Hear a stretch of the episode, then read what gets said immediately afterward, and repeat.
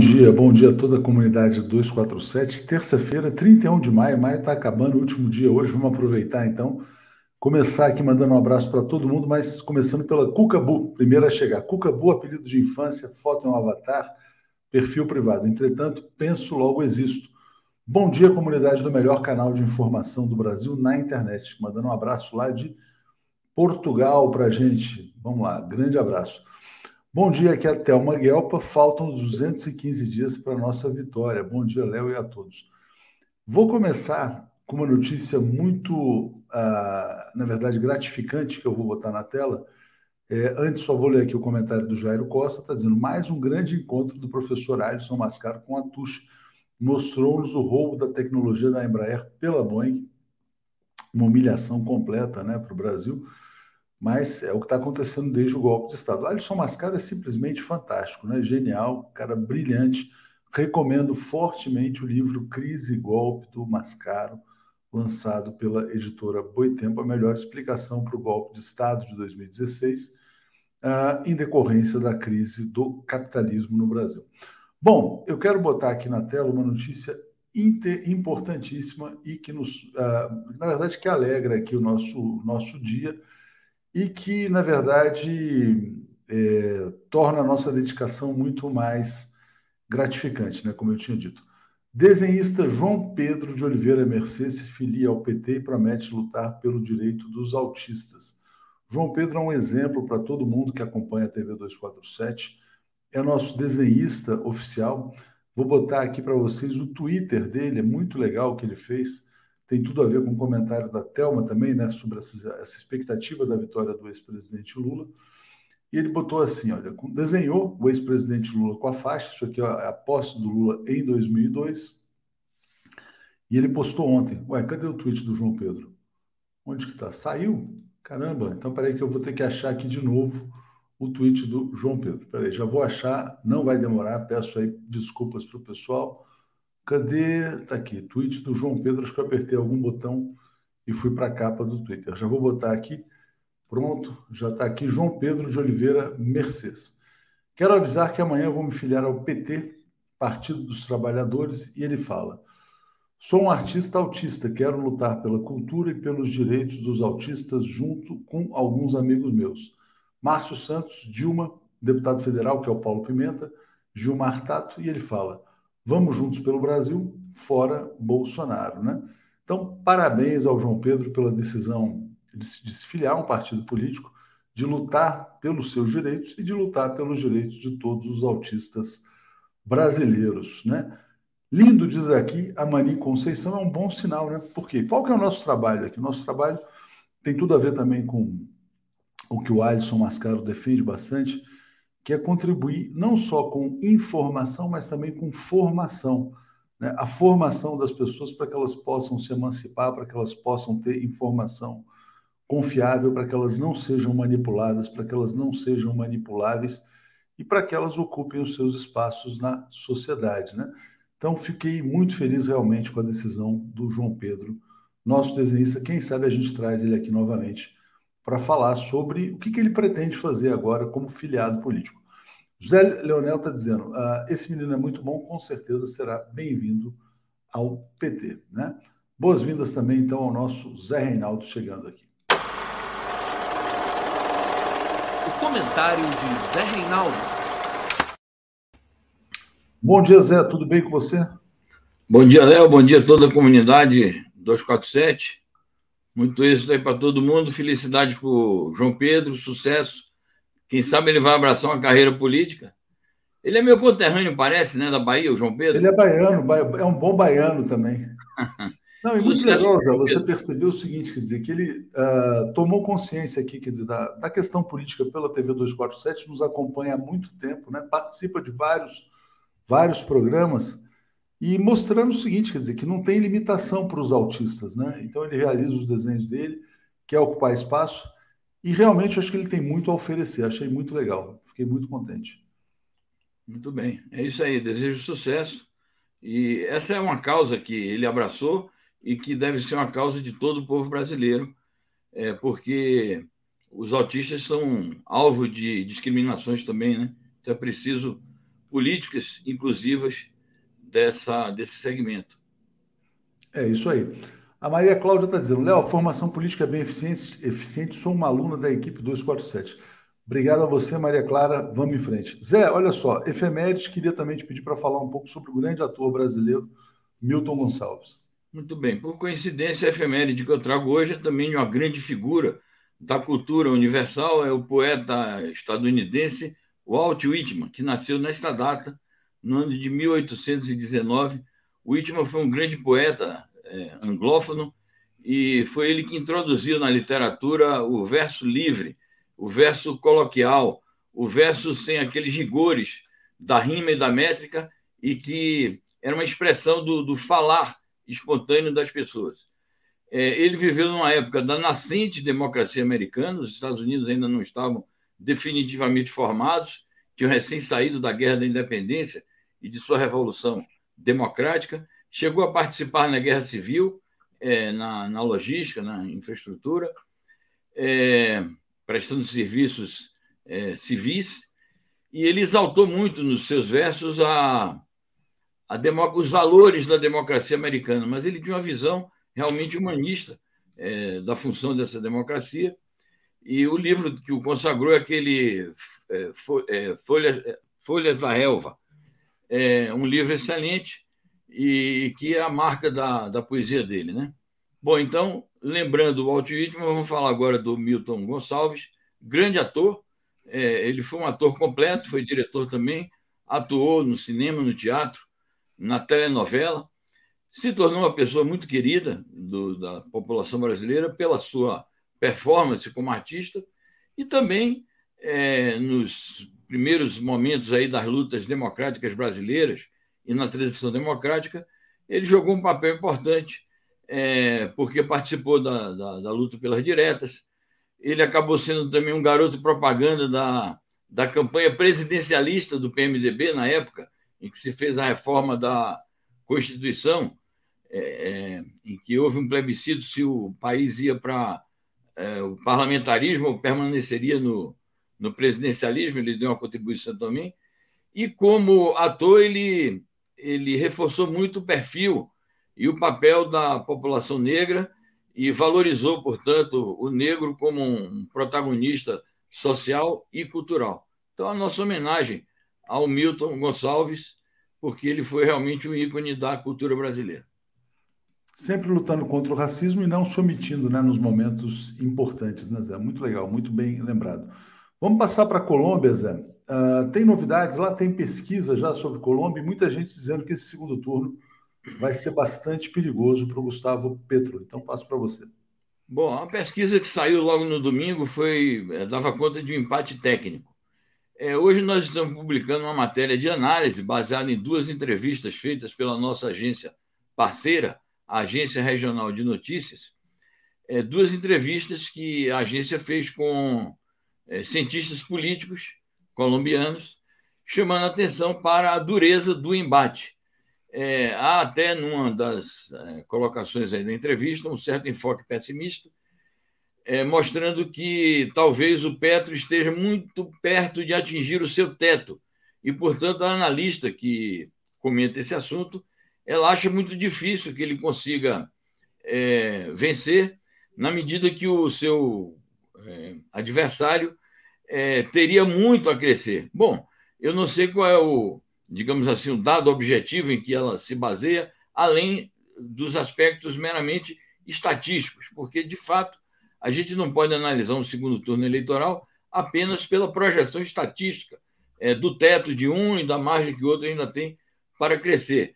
Eu acho que é preciso analisar a, o contexto político, a capacidade que cada um vai ter de consertar alianças políticas e, ao mesmo tempo, de apresentar argumentos que é, convençam o eleitorado. Um argumento importante que a analista levanta é o seguinte: é que o, o Petro estava muito preparado para um embate com o Frederico Gutierrez, que era o candidato da extrema-direita apoiado oficialmente pelo governo, e, digamos, ele estava preparado para intensificar apenas o mesmo discurso que vinha fazendo. E era um certo terreno de comodidade, porque ele estava vencendo este embate. Agora, esse Rodolfo Hernandes, na medida que ele é um, um outsider, ele é um homem de extrema direita também, mas que tem um discurso diferente. Ela argumenta: eh, o Pedro vai precisar adaptar o seu discurso, não vai poder repetir as mesmas teses e os mesmos argumentos que vinha levantando contra o Frederico Gutierrez. Esse argumento faz sentido. Eu acho que, de fato, esse é um aspecto de conteúdo político que certamente a, o comando da campanha do Petro deve estar se debruçando sobre esse assunto, a ver como desmascara a demagogia deste populista de extrema direita, que é também o Rodolfo Hernandes. Hoje eu estava vendo de manhã o Twitter do Gustavo Petro, né? Ele exaltando muito o papel da mulher na sociedade colombiana, né? Uh, porque esse candidato, esse rival dele, Hernandes, ele também tem um discurso machista, misógino, como se dissesse que lugar de mulher é na cozinha tal. Então, eu acho que ele vai investir bastante no eleitorado feminino, que, aliás, é uma das características aqui do Brasil. Lula vence largamente entre as mulheres. Então, eu acho que esse aspecto machista, ogro, misógino do Hernandes pode pesar contra ele também. Só um comentário a mais, né?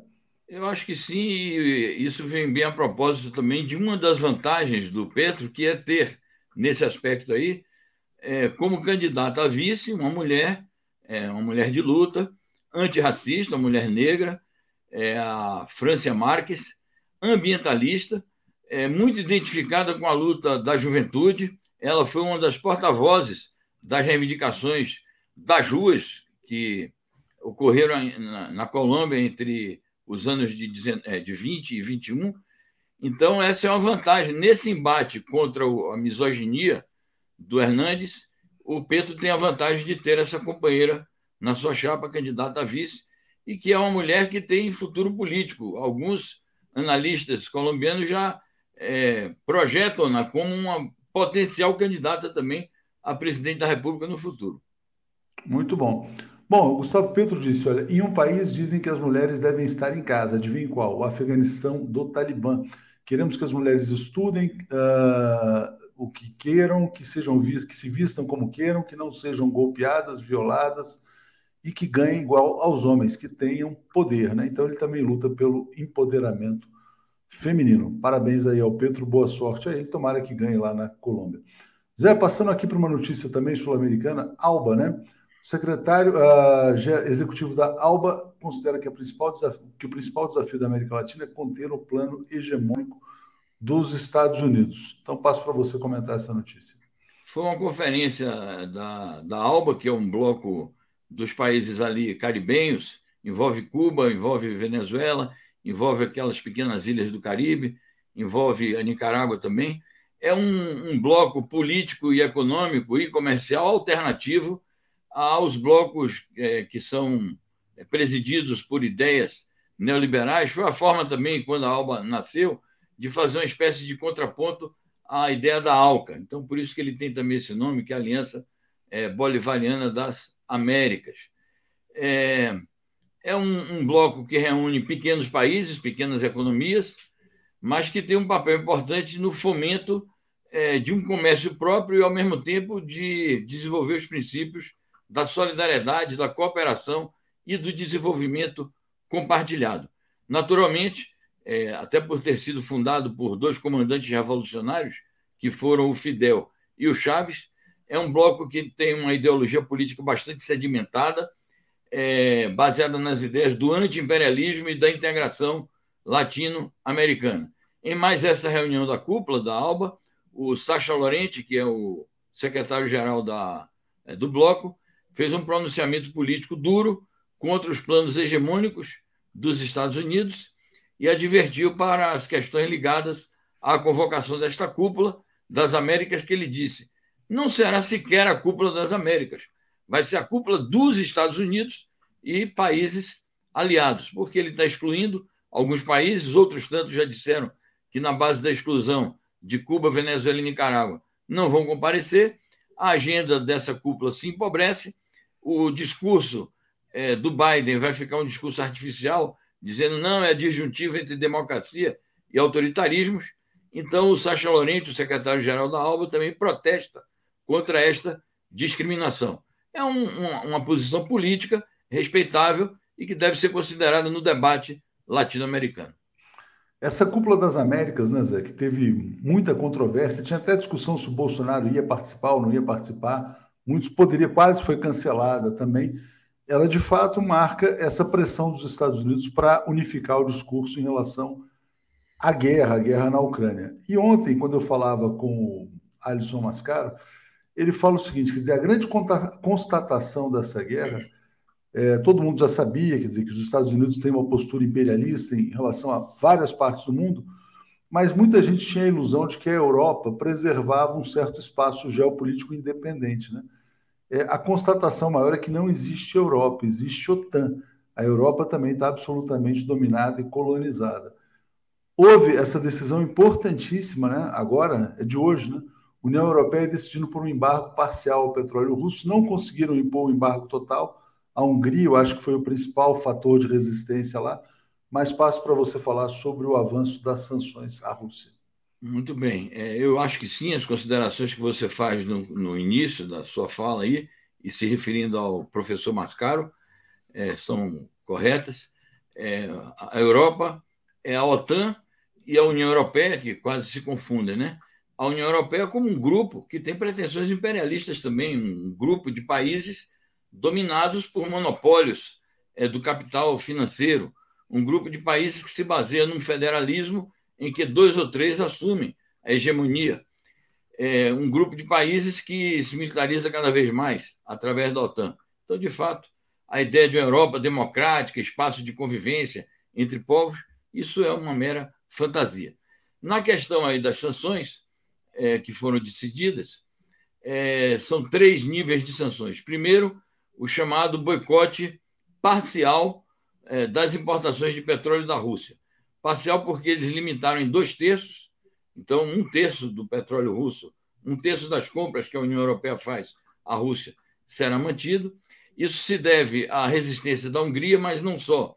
É, foi constatado que os seguintes países vão sofrer é, os efeitos colaterais dessas sanções: Hungria, Alemanha, Eslováquia República Tcheca e Bulgária. Então, isso fez com que eles é, limitassem dois terços o boicote à, à compra de petróleo russo. A segunda medida se refere ao bloqueio é, do principal banco da Rússia do sistema de pagamentos do SWIFT, o que vai dificultar a realização de transações financeiras pela Rússia.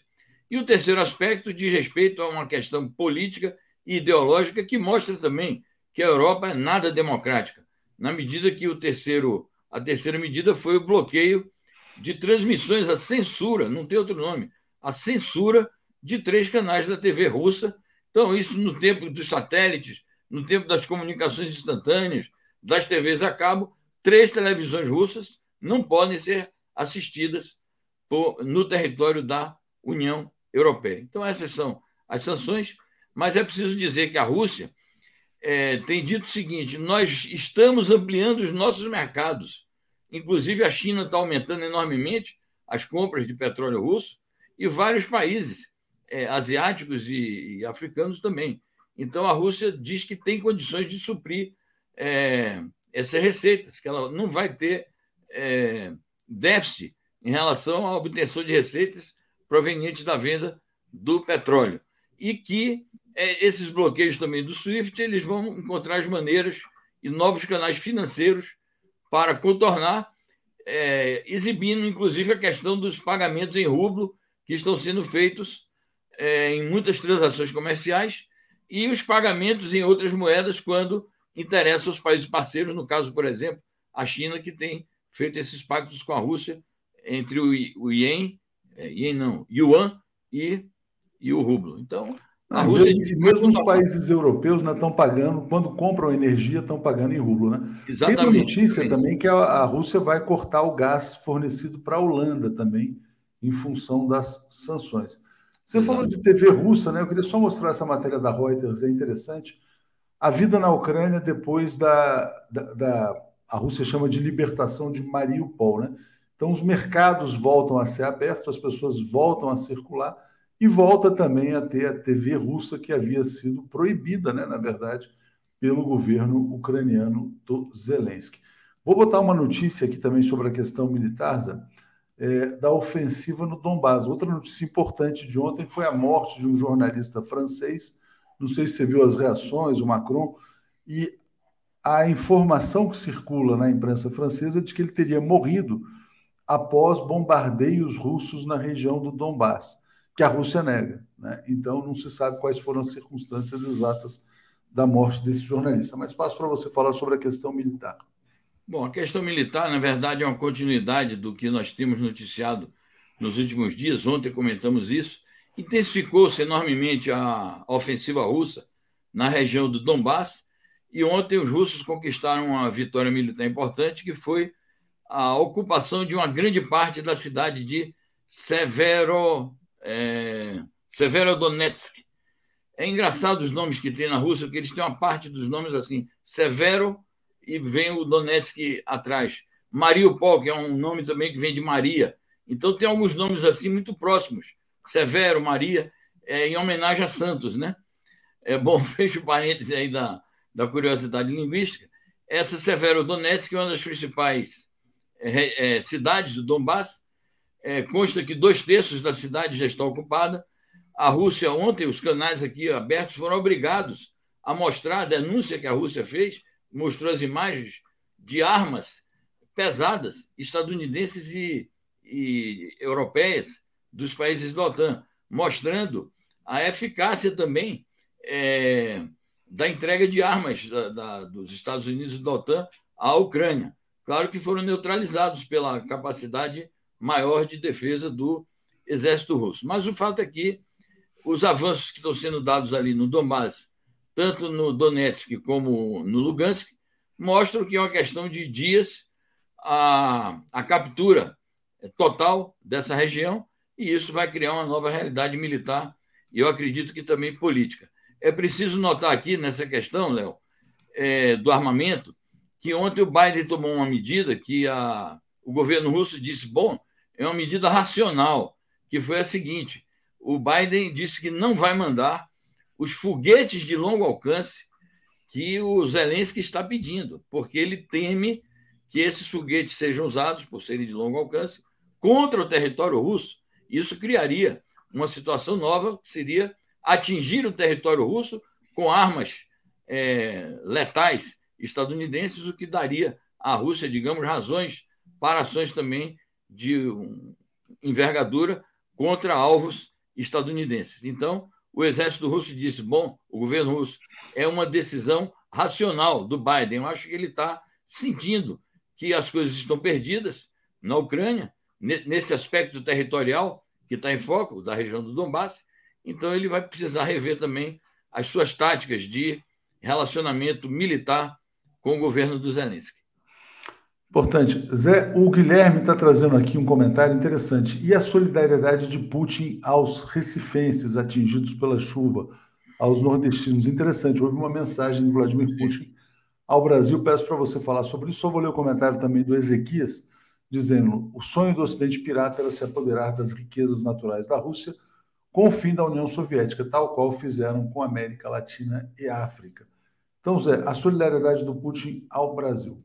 Eu acho positivo, acho que é uma expressão de, de um relacionamento normal entre países, até porque são países parceiros no âmbito do BRICS, e é habitual que nas relações políticas e diplomáticas os chefes de Estado se dirijam aos chefes de Estado de nações atingidas por tragédias como essa que está acometendo aí a, a região metropolitana de Recife. Acho positivo, um gesto de amizade, e que, na minha opinião, deveria sempre estar presente nas relações entre os países, porque são expressões de humanismo também, de solidariedade. Eu acho isso positivo. É isso aí. Bom, e essa notícia aqui da França, Zé, nova ministra das Relações Exteriores diz que é necessário preservar o diálogo com a Rússia. É importante esse posicionamento. Eu acho importantíssimo. Ela diz que não só a França deve manter diálogo com a Rússia. E isso já é uma decisão tomada anteriormente pelo presidente é, reeleito, já em funções, né, no segundo mandato, o Emmanuel Macron. É, ele vinha fazendo isso já antes, desde o início da, da guerra. É, então, ela diz isso não só para a França manter os laços com a Rússia, como também é uma forma que a França tem de contribuir para que surja o diálogo e se desenvolvam as negociações entre a Rússia e a Ucrânia. Nesse particular, ela foi um pouco pessimista. Ela acha que as condições ainda não estão criadas para o desenvolvimento de um diálogo mais produtivo entre as duas partes beligerantes, embora reafirme o desejo da França de que isso ocorra e o empenho que ela, pessoalmente, como nova chanceler francesa e seu governo, é, darão para que isso ocorra é, assim que as condições políticas sejam criadas. É isso aí. E uma última notícia agora falando sobre a China, né?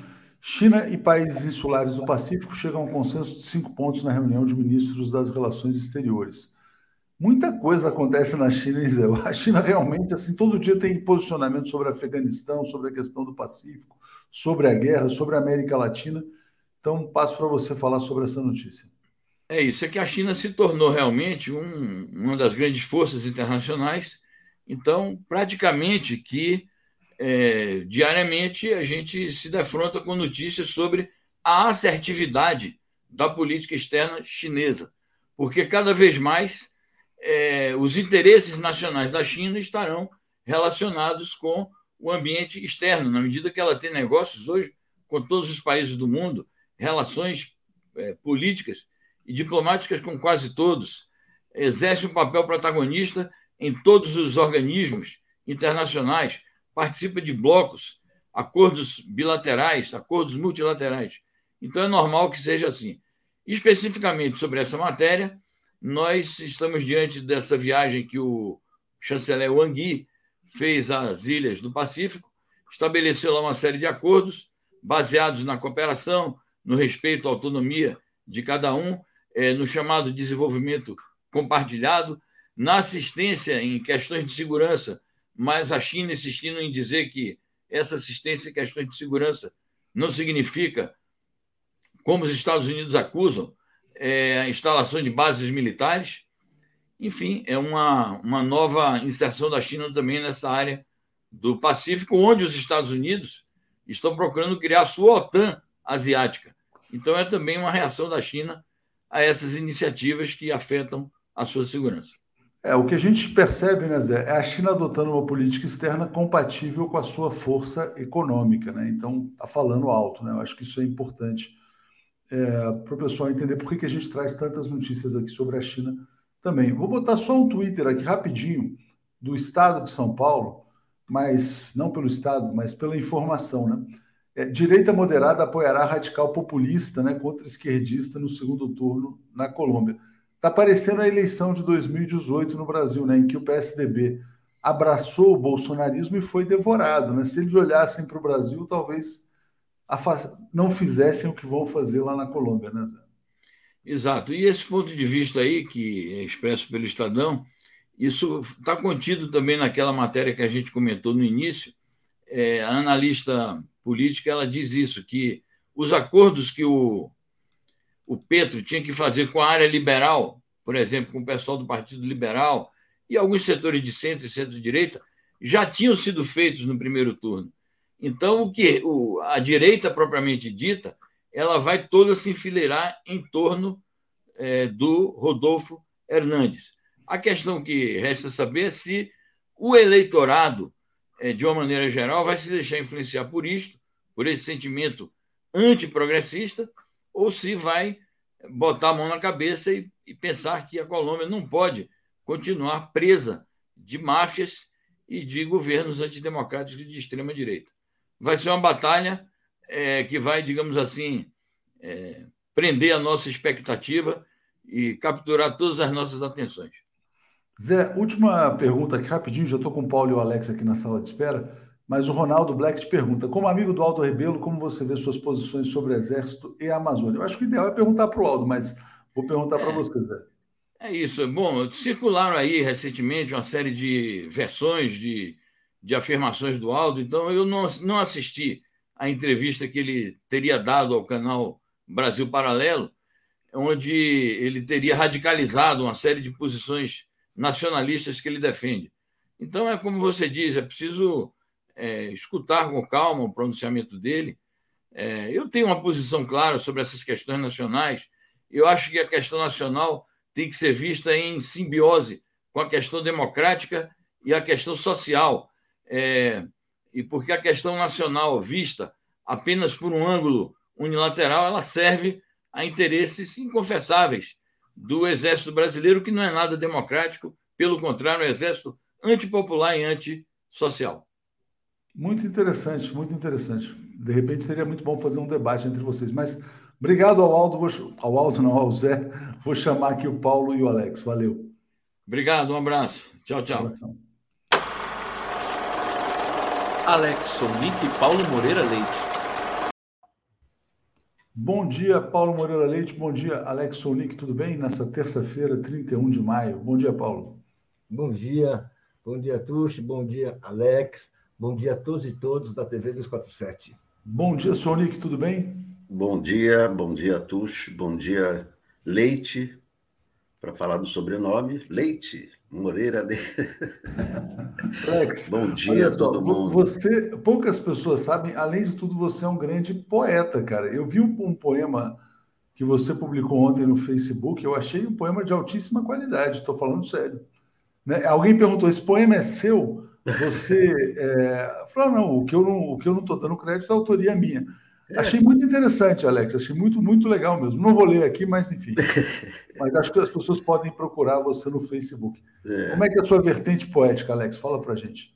Não, eu sou poeta bissexto. De vez em quando eu faço alguma coisa. Olha, mas vou te é, falar. É, sabe o que é? Eu era um menino muito solitário. Então, menino solitário, eu ficava escrevendo desde, sei lá, desde que eu aprendi português cismei de escrever. Eu comecei escrevendo letra de, de bolero, imagina. Eu tinha uns 12 anos, escrevia letras de, bo, de bolero. Letras de bolero. É, e hoje, hoje o, o Zé Reinaldo destacou aqui como efeméride o. Ah, posso, posso ler o teu poema, Alex? É, claro. É, é, poema aqui, ó. é público, se você É um poema que... público. Eu vou ler aqui o poema do Alex, porque hoje é o dia do Walt Whitman, né? Então, vou botar oh, aqui. Esse sim, uh, esse é um poeta. Não, você também. Ele fala assim: meu amigo, não perca tempo comigo, sou um caso perdido, sou pior do que bala perdida, vou rolando escada abaixo pela vida sem nenhum sentido, sou um caso perdido. Não dei fruto, não deixo legado, sou um soldado desconhecido, não conte comigo, sou um caso perdido. Fui um estúpido, errei nos pareceres, nas opiniões, não dei ouvidos aos Césares, sou um caso perdido. Evidentemente, é, não, não vou entrar no mérito, mas achei, do ponto de vista poético, um grande poema do Alex Sonic. Parabéns. Obrigado. achei legal mesmo, achei realmente um poema de, de qualidade. É, Paulo Moreira Leite, vamos lá, vamos entrar nas notícias. Está tendo uma disparada dos casos de Covid em São Paulo, no Brasil. E interessante, muitas pessoas com quem eu tenho contato.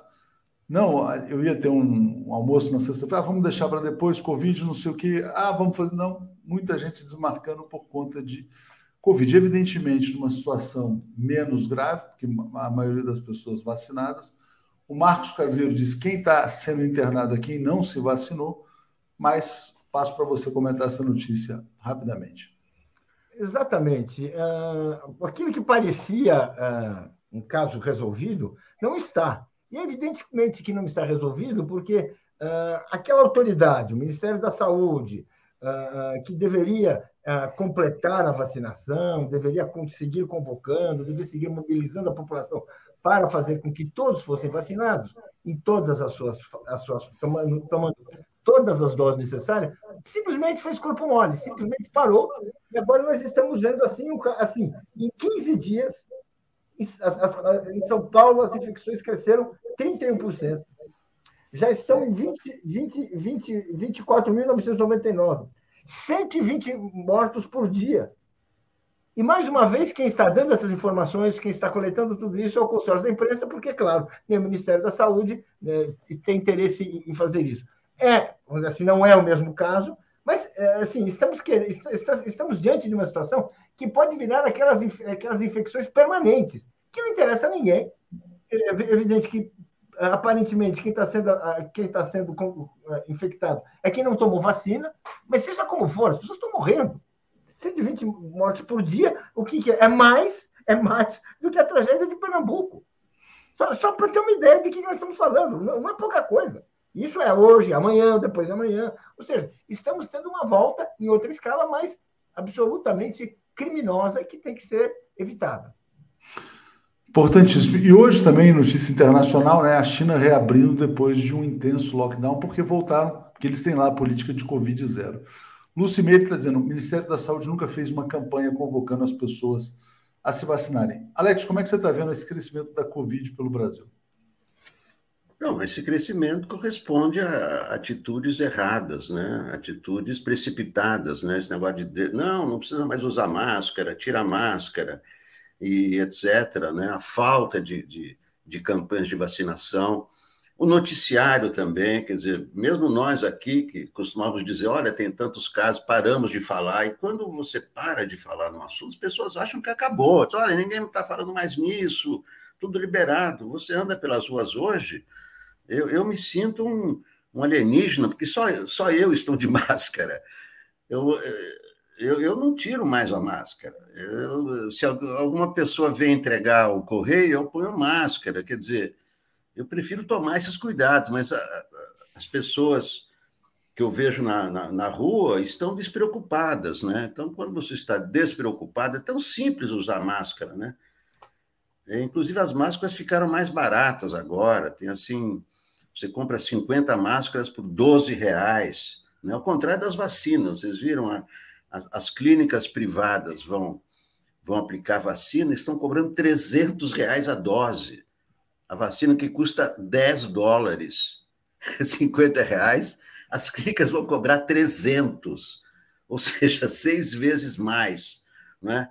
Isso para aquelas pessoas que acham, sei lá, não, vou ficar em fila de, né, junto com os pobres, vou lá na clínica. Né?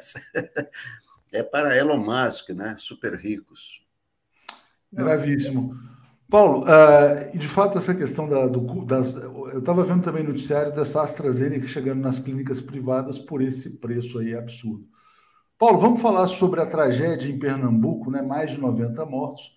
O Bolsonaro, o que, que ele fez? Ele foi para Pernambuco, para Recife, só sobrevoou a região, deu tchauzinho, né? Tchauzinho, tchauzinho, assim. É uma situação realmente desesperadora e o que, que ele fez? Culpou o governador Paulo Câmara, também falou: catástrofes acontecem. Bolsonaro realmente ele não sabe ficar calado, né, quando ele não tem nada para falar. Mas é uma situação trágica. Passo para você falar sobre essa tragédia das chuvas lá em Pernambuco. E como bom oportunista, ele fica longe da tragédia, fica longe da notícia ruim, não manifesta solidariedade. E se perguntarem, vai dizer que a culpa é do outro, né? Na verdade, uma tragédia desse tipo, ela não ocorre sem assim, sem uma, uma ação, uma, uma ação combinada, uma correia de, de responsabilidades que vem do governo federal, do governo estadual, da prefeitura, para deixar a população exposta, seja por falta de encanamentos, falta, de, eh, de obras contingentes, uh, toda essa, essa, essa, cadeia de irresponsabilidades que, que explicam uma tragédia desse tipo. Porque, evidentemente, nós somos um país que tem engenharia de qualidade, tem, eh, tem conhecimento, tem, tem recursos para fazer, eh, para enfrentar preventivamente uma tragédia desse tipo. Que é errada quando ocorre em São Paulo, é errada quando ocorreu recentemente em Petrópolis, ninguém, ninguém, ninguém vai, vai, vai, ninguém pode ter esquecido. E a mesma coisa, ou seja, deixa-se tudo assim as mãos na, na mão da natureza. Aí, como, como ninguém lidera e como vem de cima nesse caso, porque o, o, o impulso básico do Bolsonaro é o não fazer nada.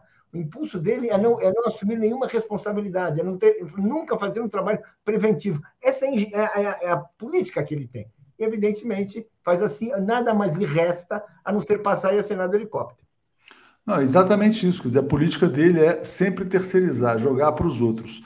E aí passo para você, Alex, para você comentar também essa postura dele. Não, a culpa é do Paulo Câmara, do governador, que não se preparou, enfim. Como é que você está vendo essa postura do governo diante da tragédia em Pernambuco, Alex? O que, o que impressiona em Bolsonaro é que ele não tem palavras de solidariedade, né? Nunca, é, é, é impressionante, quer dizer, ele vai num lugar onde tem uma catástrofe, né? as pessoas desesperadas, tudo. Né? Ele é incapaz de dizer assim, puxa vida, lamento, meu Deus do céu, quanto. Ele é incapaz, eu não sei. Eu, é realmente, olha, eu não sou psiquiatra, mas isso é coisa de psicopata. É, é, é, uma coisa impossível você estar diante da tragédia e não ter palavras de solidariedade com essa população, ficar xingando. Ele, ele é agressivo em todos os momentos. Eu, eu, eu não vou nem falar da, da, da, da, política dele, de tudo que o Paulo falou, mas esse comportamento do, de um presidente da República que não é capaz de dizer assim, puxa, eu sinto muito, puxa, nós vamos ajudar, nós vamos reconstruir, dar uma palavra de esperança é uma coisa assim de, de é, é, é, é, de doente. Eu, olha, eu realmente não vejo outra explicação para um comportamento, porque ele, ele não precisa nem é, no seu interior lamentar, mas as palavras, né? Ele, ele é incapaz de ter palavras de, de, de, que não sejam agressivas. Ele a todo momento só agride, agride a população, agride o adversário, agride os aliados. Agride é, é, é uma pessoa é, despreparada para a vida social. Como é que se vive em sociedade sem você ter é, a, a, a noção do que o outro está sofrendo? Ele não tem a mínima empatia. E isso realmente, como diante da, da, da do, do, do, do caso do Genivaldo. Ele põe a culpa na imprensa, não, porque não sei o que. Ele é capaz de dizer assim, puxa vida, foi um assassinato, eu sinto muito. Então, é, é, é realmente um caso não só.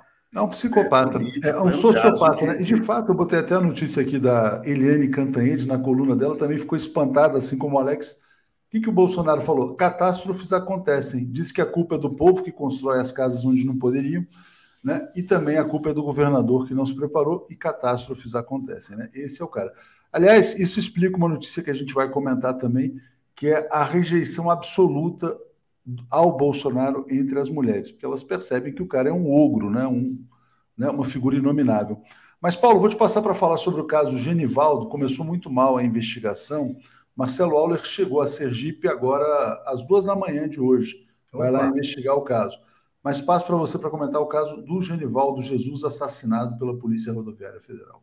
Não, até agora o que nós temos é aquele clássico vamos passar o pano a, a, única, a única a informação que foi, chegou à, população, que foi divulgada, não é que os, os policiais envolvidos, e não é que envolvidos porque alguém disse, tem vídeo, certo? Tem vídeo, os caras empurrando o Genivaldo para dentro, batendo na porta. Ou seja, estamos vendo assim, são, é, é uma operação criminosa que resultou numa morte e tem as pessoas implicadas que estão ali. Por que, que essas pessoas ainda estão? Não foram sequer chamadas para prestar depoimento. Ah, ah, não foram sequer presas para, por averiguação, para depois não sei o quê. Olha, é, é, é, complicado, porque a linha, a linha de intervenção, a linha de defesa já está montada, e aquela linha clássica, né, quer dizer que aquela linha clássica dizer que foi tudo uma fatalidade. Quando você vê a nota divulgada pela, pela, pela Polícia Militar, fala que foi ah, uma ação, é, foi uma, a morte foi uma fatalidade desvinculada da ação policial legítima. Só que você vê a cena, como desvinculada, tem alguém enfiando a perna do sujeito para dentro do, do, carro, alguém uh, fechando, fechando o capô da, da, do veículo, ou seja, claramente existem indícios claros de um crime e que nós vamos, o que se tenta fazer agora é apagar. Uh, e vai, vão contar, e é por isso que, que, que o, o, o Bolsonaro não, não se manifesta, fica quieto, porque nesse crime, não é assim um crime que caiu do céu. É um crime que vem daquela extrema-direita que domina o nosso aparelho policial. A gente vê os, os vídeos são, são assim incriminadores daquele, daquele professor de, de de polícia. Como matar, como eu matei, como é, como que não é. Ou seja, essa, é isso que está sendo, que está sendo exibido agora. Então, está muito mole esse começo de, de, de, investigação. Na verdade, claramente, o que se faz é vamos esfriar e vamos seguir com a história da fatalidade. É esse, claramente, a intenção. Não é nenhuma intenção de esclarecer, já era para estar interrogando as pessoas, perguntando como é que foi, é, é, chamando jornalistas, perguntando. Não sei, nada disso. É para ficar entre amigos. É, por isso que a investigação do Marcelo Auler é tão importante ah, nesse contexto. Esse é o dono da Alfacom, né? O Paulo mencionou os cursos. Vanglorias por ser bolsonarista. Atacou uma seguidora que criticou o seu curso. Chamou de patricinha, maconheira e puta. Esse é o espírito bolsonarista. Nem vou deixar esse cara na tela, porque realmente não vamos estragar amanhã aqui. Mas vou ler dois comentários, Alex. Vou te passar para algo que, na verdade, te comunica que você acabou de falar sobre a falta de empatia do Bolsonaro. Né? Eduardo Fadini dizendo: já dizia Nelson Rodrigues, os idiotas vão tomar conta do mundo, não pela capacidade, mas pela quantidade. São muitos. Carlos Augusto Bones Cruz. Se minha casa, nossa minha vida, tivesse tudo, tido continuidade, as pessoas não morariam em áreas de risco. Governo genocida, Temer e Bozóis. Bem lembrado, né? Porque o fim do Minha Casa Minha Vida começou com o Bozó. Ted Boy Romarino, a primeira nota da Polícia Rodoviária Federal sobre o assassinato de Genivaldo é um exemplo de negacionismo aplicado à manutenção e defesa do Estado genocida burguês. Alex, uh, tem um dado muito interessante do Datafolha: o segmento do, do, eleitorado que pode garantir a vitória em primeiro turno é o eleitorado feminino. A vantagem do Lula é muito expressiva. O Bolsonaro não consegue superar sua rejeição entre as mulheres. E outro dia, eu até, na verdade, ouvi uma mulher que é não é politizada tal, mas ela falou assim: não, esse cara não dá, esse cara é um ogro, né? Eu acho que é uma coisa que pega um pouco, pega bastante no Bolsonaro. Um cara misógino, machista, mas sobretudo ogro, não é uma figura que é incapaz de. Ele, ele como você falou, ele não está pronto para o convívio em sociedade, tem que ser devolvido para a jaula. Mas, Alex, como é que você vê esse recorte aí do Datafolha? É, isso, isso explica, né? Explica em grande parte a, a, liderança do Lula, é uma das explicações. Né? O eleitorado feminino é majoritário no Brasil, 53% do, do eleitorado. O, o Bolsonaro, cada vez mais, é caracterizado como candidato dos homens e candidato dos ricos. Mas mesmo no segmento de mulheres ricas, a vantagem é do Lula, embora menor, não é?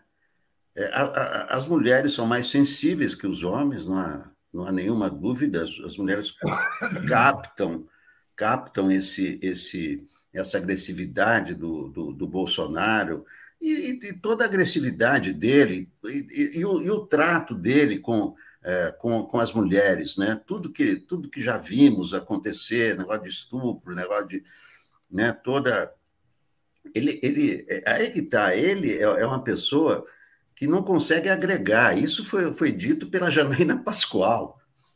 Se a Janaína Pascoal outro dia disse: olha, o, o Lula está agregando, né? Está com álcool e tal, e o, e o Bolsonaro desagrega. Né? Até, até os aliados ele, ele, ele, ele, ele joga fora. Né? Então, é, é, é o seguinte: não. É, uh, as mulheres, né, que são as principais vítimas, né? Você pega uma mulher pobre, como é que ela compra gás, como é que ela cozinha, como é que ela vai à feira?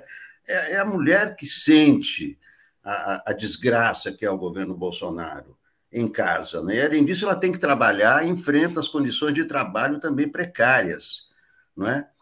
é então, é, é, um, é um eleitorado decisivo, né? O eleitorado feminino decide a, a eleição. É claro que também a, a situação econômica, porque as famílias com dois salários mínimos é, são 52% do eleitorado. Então, está aí a explicação. Né? É, é, o, o, Bolsonaro é o candidato dos ricos, é o que anda de jet ski, é o que anda de moto. Né? Então, não tem, não tem como ele. Né? O governo sempre, a gente vê notícias, não, vamos é, procurar amenizar a rejeição a Bolsonaro. Não, ele já fez, né? Tudo que ele já fez não dá para voltar atrás. Não dá para voltar atrás. Deixa eu trazer comentários, Paulo, e vou, vou emendar com esse comentário da Marisa sobre a Micheque aqui. O Newton Leme está dizendo ainda sobre o caso de Genivaldo, né? É um crime da corporação que retirou direitos humanos do curso, permite um idiota psicopata ensinando tortura a policiais. Estela Bettini está dizendo que a justiça está paralítica e o Ted Boy dizendo: Alex comentou anteriormente sobre a falta de cobertura da COVID, da COVID pela mídia. Nassif merece uma menção honrosa, ele dá os números diariamente. Até hoje vamos retomar então essa questão dos números né, todo dia, quando a gente fizer a transição aqui do Zé Reinaldo para o Paulo e para o Alex. A Marisa está dizendo assim: sobretudo asqueroso miliciano. Michek tem um estômago de aço. Mas a Michele Bolsonaro, Paulo, entrou na campanha, né? Foi lá no, no programa do Siqueira, aquela coisa asquerosa também, para dizer que o coisa é imbrochável, né? Será que essa coisa de imbrochável dá voto? Enfim, é ridículo, mas passo para você falar sobre o papel da Michele, Paulo. Pois é, a Michele, ela cumpre, do ponto de vista ideológico, aquela função da oprimida que adere ao opressor. Como mulher, evidentemente, ela deveria sentir-se absolutamente ofendida né, com as declarações do Bolsonaro. O Bolsonaro assim, ele acumulou né, frases assim que qualquer mulher se sente ofendida. Ele defendeu o turismo sexual, falou que a filha dele, mulher, foi uma fraquejada. Ele recusou-se a, a, a prestigiar, a apoiar uma lei que pede salário igual para trabalho igual falou para aquela deputada, para Maria do Rosário, no momento, no ápice, em que ela merecia, ela não merece nem ser estuprada. Falou para uma jornalista que ela eh, que fez uma reportagem de denúncia muito clara sobre o governo, queria dar o um furo. Falou para outro, para repórter, mandou uma repórter calar a boca, chamou a Daniela Lima da CNN de quadrúpede. Ele ofende mulheres. Então, uma mulher só pode assim ficar ao lado dele e apoiá-lo se ela internalizou a submissão feminina dentro dela. Por mais que ela procure se mostrar. E é isso que a Michelle vai fazer. Mas qual que é o problema? Se a gente for olhar, essa coisa que o, que o Alex lembrou, e, e é importante, é assim, na, no, no, eleitorado, o empate Lula e, e, e Bolsonaro é empate técnico, 37 a 38. Não muda muito. Agora, quando a gente pega assim, mulheres, o Lula é 44, a, a, o Bolsonaro, 24. Veja, não, não existe. Assim, as mulheres têm consciência, têm consciência do que. É, é, é, do, do, do, mal que esse cidadão causa, de, do atraso que ele causa, do, seu, do significado da sua postura, postura violência e tudo mais. Ou seja, o, o, o Lula ganha em todos os segmentos. O único, a única, a única segmento que, que, que fica empatado, empate técnico, é, é com os homens. Aí o Bolsonaro sobe por quê? Porque existe o machismo que nós sabemos que está presente em boa parte da população masculina brasileira. Agora, em função disso, ele vai o quê? Mobilizar a Michelle, para a Michelle pedir voto para as mulheres. Então, as mulheres que vão assistir a campanha, que eu acho que as mulheres brasileiras elas têm uma experiência longa com o machismo, com a violência, com o preconceito, com o salário mais, com o salário mais baixo, com a omissão masculina, com a violência feminina dentro de casa. Né? Eu acho que não vai funcionar muito, mas é esse o plano. Parece que ela vai fazer uma aparição recorde na, na campanha, segundo uma matéria do jornal O Globo. Não, e ela já fez uma aparição ilegal, né? É importante lembrar que ela apareceu no horário eleitoral gratuito, ela não tem nenhum cargo público para aparecer. Já teve um crime eleitoral cometido pela Michelle. Zé Arnulfo está dizendo: bom dia, Tuxu. Um empréstimo de mais de 300 milhões do cantor sertanejo Gustavo Lima Tem explicação? Cuidado, gente, essa notícia não é verdadeira, então é importante que as pessoas tenham cuidado com as informações que circulam, né? Tem muita distorção também é, nas redes sociais. Vou pegar aqui, isso aqui foi checado né, por uma dessas empresas de checagem. Empresa ligada a shows de Gustavo Lima não pegou 320 milhões com o BNDES. A empresa de investimentos OneSet, que é 17, que é o número do, da besta, né? Era, agora o número da besta é 22. É, uma das donas de um fundo que comprou não pegou 320 milhões do BNDES. O que aconteceu foi que o BNDES fez um aporte num fundo da XP. Esse fundo da XP antecipa recursos dos artistas com seus shows e é pago. E essa empresa comprou uma cota deste fundo. Ela não pegou um empréstimo do BNDES. Ah, pode parecer uma tecnicalidade? Pode, mas assim, mas não pode dar informação falsa nem ficar amplificando aqui. Mas, de qualquer maneira, já que tocou nesse tema do Gustavo Lima, que é um representante do sertanejo, que alguns também chamam de sertanojo, eu vou botar aqui, Alex, isso aqui foi postado pelo Nublar, né? Opa, saí, agora saiu aqui. Já, já, já não consegui achar, não sei o que aconteceu, mas o Noblar estava dizendo, o Gustavo Lima deu uma entrevista dizendo, não, eu não pego dinheiro em prefeitura, eu não pego dinheiro público tal, mas se eu for dar um show numa cidade, eu também tenho que ser pago. O escândalo, na verdade, Alex, são essas cidades pequenas, né? Tipo Conceição do Mato Dentro, que ia pagar um milhão, um milhão para um show dessa, dessa figura, que dizem que é um péssimo artista além de tudo, né? Então tem um esquemão aí nas prefeituras, o agro está bancando muito a expansão desse sertanejo, que também é sertanojo na visão de muitas pessoas. Então, Alex, passo para você falar sobre o escândalo da música sertaneja agora. Não, isso, isso é, um, é um mistério, né? É um mistério. Não se sabe se as prefeituras pagam, de onde é que elas têm esses recursos, ou se são verbas de deputados, como no, no, no caso da emenda desse André Janones, que faz uma emenda para um show, Gustavo Lima. O que, que é isso? É, é, tem, tem, tem cashback, né? Tem cashback, porque isso não isso é, é esse preço, esse preço de, de, de, show, de um show, um milhão e duzentos é, é, é, de, um, é de uma estrela internacional. Tem, não, tem, o, tem o kickback, sim, Alex, deve ter a devolução para as autoridades, mas para o cara que libera a emenda, tem o apoio do artista. Claro. O cara fala, ó, oh, eu apoio o Janones para deputado, também tem isso. Né? Claro, pois é, isso são crimes eleitorais. Além de, além de serem crimes econômicos, são crimes eleitorais. São crimes eleitorais, isso é dinheiro de campanha, que tem que ser esclarecido. Esse é um dos grandes mistérios, né? É, devolve, devolve como? Quer dizer, é, é, é, tanta coisa a ser investigada no Brasil que, né, que a, é, a, gente, a gente se perde até. Né? Como é que vai investigar tudo isso? É, é, o, é o crime ali, é o crime aqui, é o caso dos tratores, é o caso do Gustavo Lima, é o caso. Tudo isso, né, a, a, a violência policial que se tornou é muito maior com, com Bolsonaro, com incentivo. Claro, ele é um, é um, é um cara que incentiva a violência.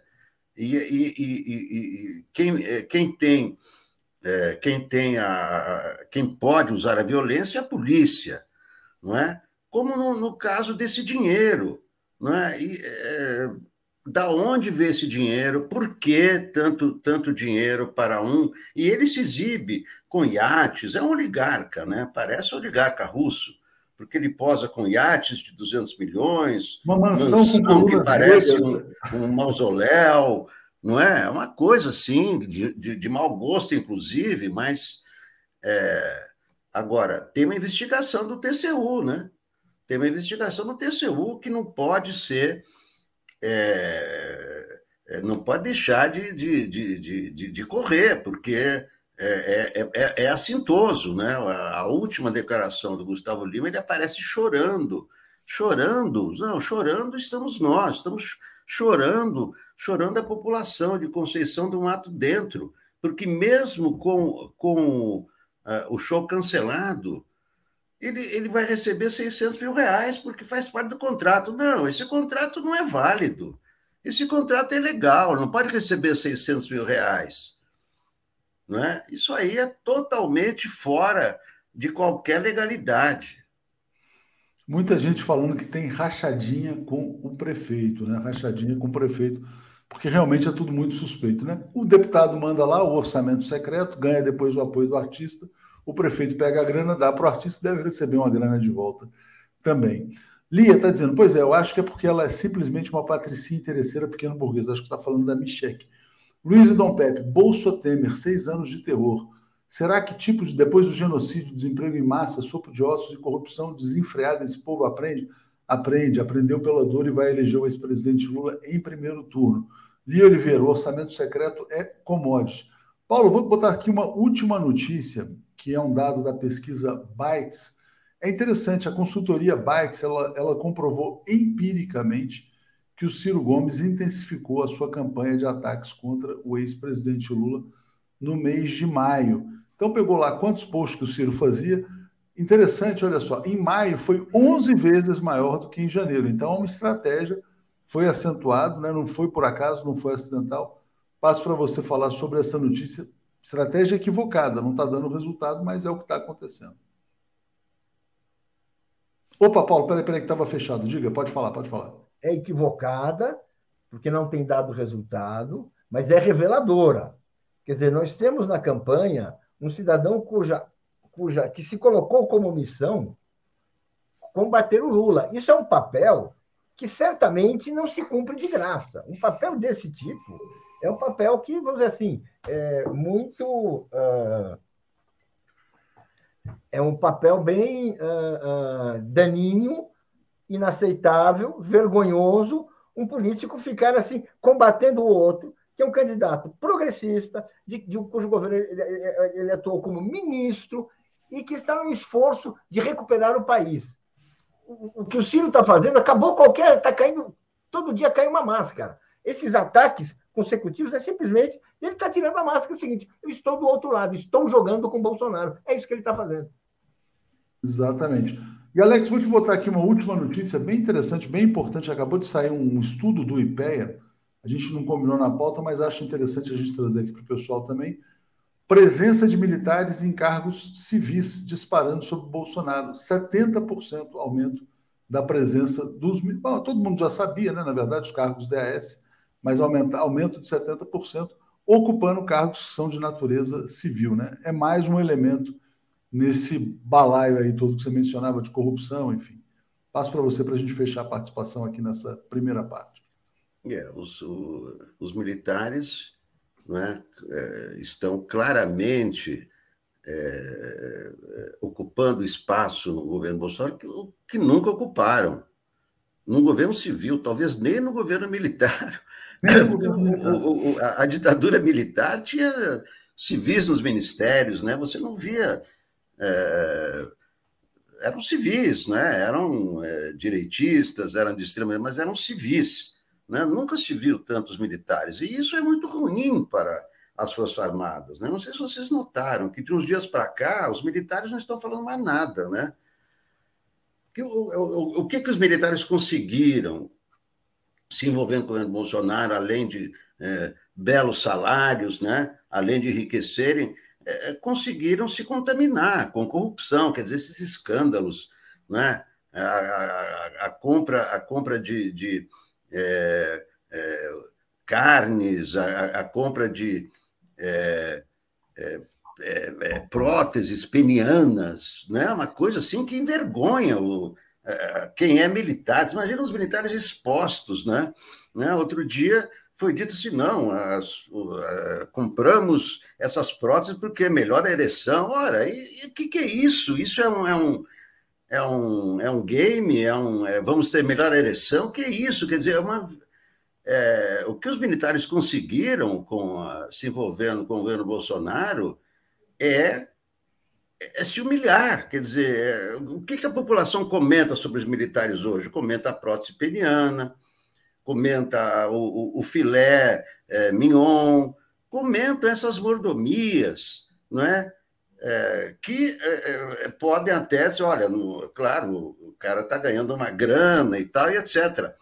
Mas, mas para a imagem das Forças Armadas, isso, isso é um horror. Então, não, não, não, não faz bem. Quer dizer, ah, ele abriu é, o espaço para. Não, não abriu espaço para os militares ele envolveu, ele contaminou e continua contaminando as Forças Armadas com é, é, corrupção, com falta de ética, com tudo isso que é, a gente não via nas Forças Armadas há 30 anos. Está sendo pedagógico, né? Obrigado ao Paulo e Alex. Vamos seguir aqui então com a nova, a segunda parte aqui do Bom Dia. Valeu, gente. Obrigado. Apresentação de Daphne Ashton. Bom dia, Daphne, tudo bem? Bom dia, Léo. Bom dia, comunidade 247. Tudo bem? Bom dia. Abrimos hoje aqui a manchete do Brasil 247, Daphne, com a notícia de que as mulheres vão garantir a vitória de Bolsonaro em primeiro turno, né? É, qual que é, na verdade, assim, a, a imagem principal que surge quando alguém fala em Bolsonaro, né? É aquela questão do psicopata, do sociopata, do ogro, do asco? Qual o sentimento? Com certeza, eu acho que o Alex foi muito feliz mais cedo quando ele falou que o Bolsonaro não tem uma palavra de empatia quando é, sobrevoa ali é, Recife, né? E aí eu lembrei das lágrimas da presidenta Dilma chorando na ocasião da, do desastre lá, do, do incêndio da, da Boate, Boate Kiss. Agora, é. Eu, é, essa questão do Bolsonaro, realmente, Léo, ele, ele dá asco nas mulheres por uma questão simples. Ele, ele despreza as mulheres, né? Ele não tem assim nenhuma palavra de admiração por nenhuma mulher, nem mesmo pela filha, pela, pela própria esposa. E aí a gente traz aqui a lembrança também da figura do presidente Lula. Né? O tempo todo o presidente Lula exalta quem? A mãe dele. A figura feminina mais importante da vida do Lula é a mãe. Ele fala sempre dessa mãe dele. Depois, né, durante o casamento com a dona Marisa, e depois ele sempre falava Dona Marisa, Dona Marisa, com um total respeito pela Dona Marisa. É, aí agora, com a própria Janja, né, o papel que a Janja está desempenhando ao lado do Lula, a, o apoio que ele deu para eleger a primeira mulher presidenta do Brasil, a presidenta do partido dele, o partido dele tem uma presidenta mulher. Então, assim, o Lula ele exalta as mulheres, ele dá importância, ele olha para a mulher, né? Ele respeita as mulheres, ele tem uma veneração pelas mulheres, se a gente pegar essa figura da dona Lindu. E o Bolsonaro só despreza, diz que a filha foi uma fraquejada. Eu acho também é, importante é, a gente prestar atenção nas palavras, né? Então, é, é por isso que o Bolsonaro dá asco. A mulher quer ser notada, quer ser valorizada, né? quer, quer ter um, um, um, lugar importante. E o Bolsonaro só despreza as mulheres. Então, qual é a mulher que vai achar que o Bolsonaro é um cara bom né, para governar esse país? É, eu acho que isso que você falou vale para o Bolsonaro e vale também para o homem bolsonarista. Né? Acho que é, assim, eles despertam sentimentos parecidos nas mulheres também.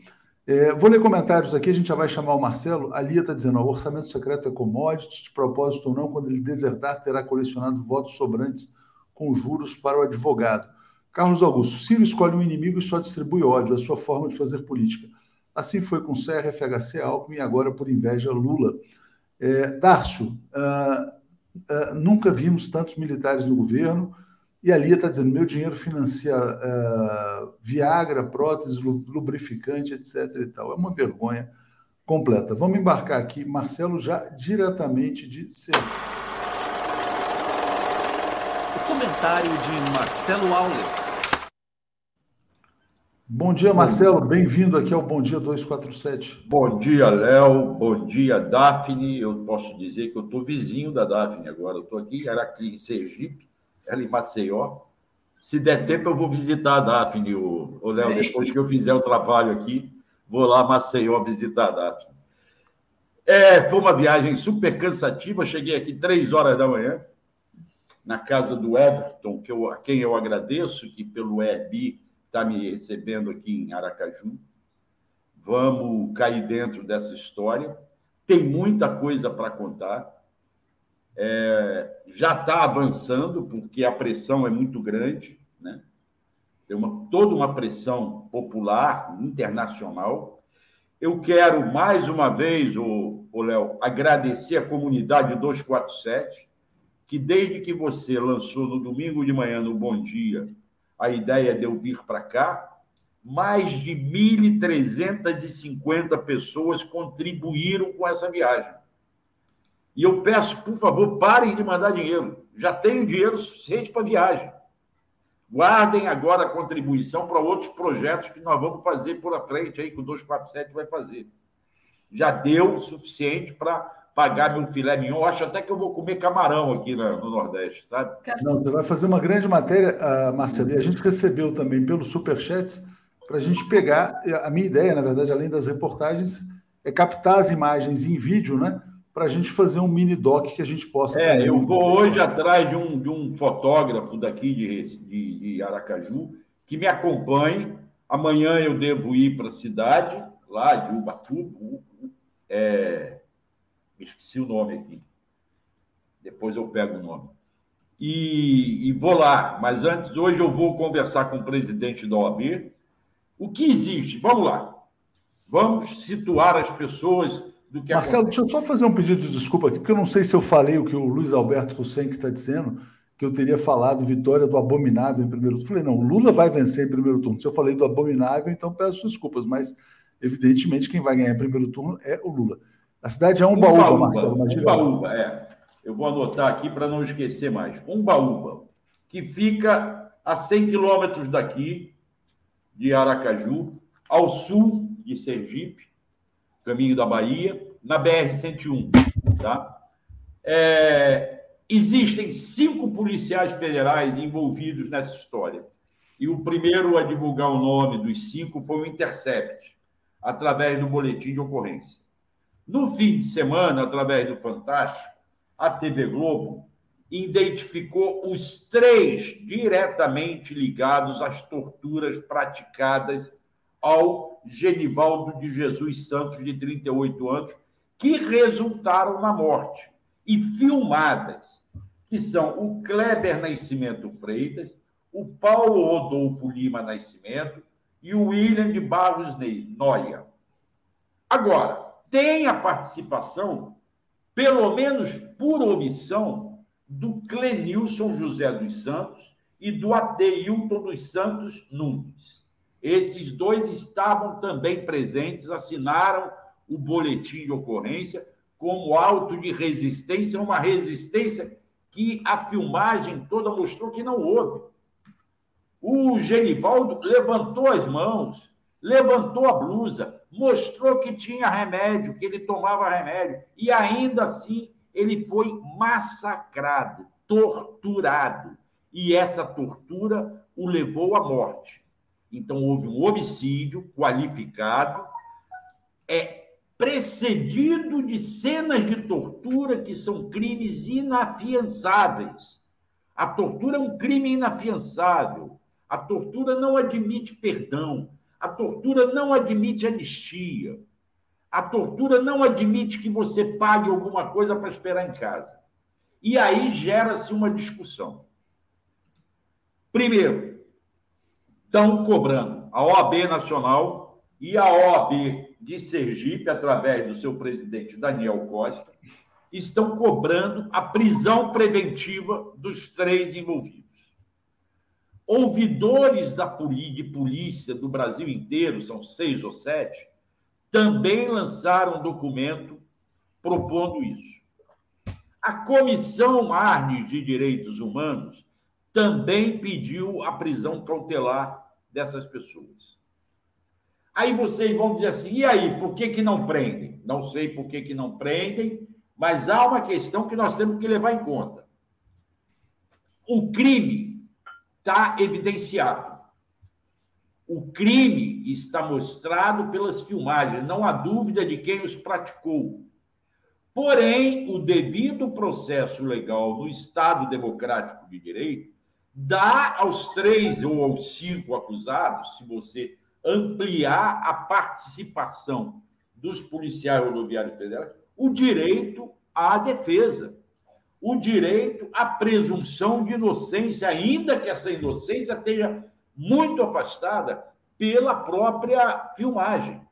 E dá ainda o direito a devido processo legal para que eles só cumpram a pena após a conclusão, o transitado e julgado do processo, tal como nós defendemos sempre.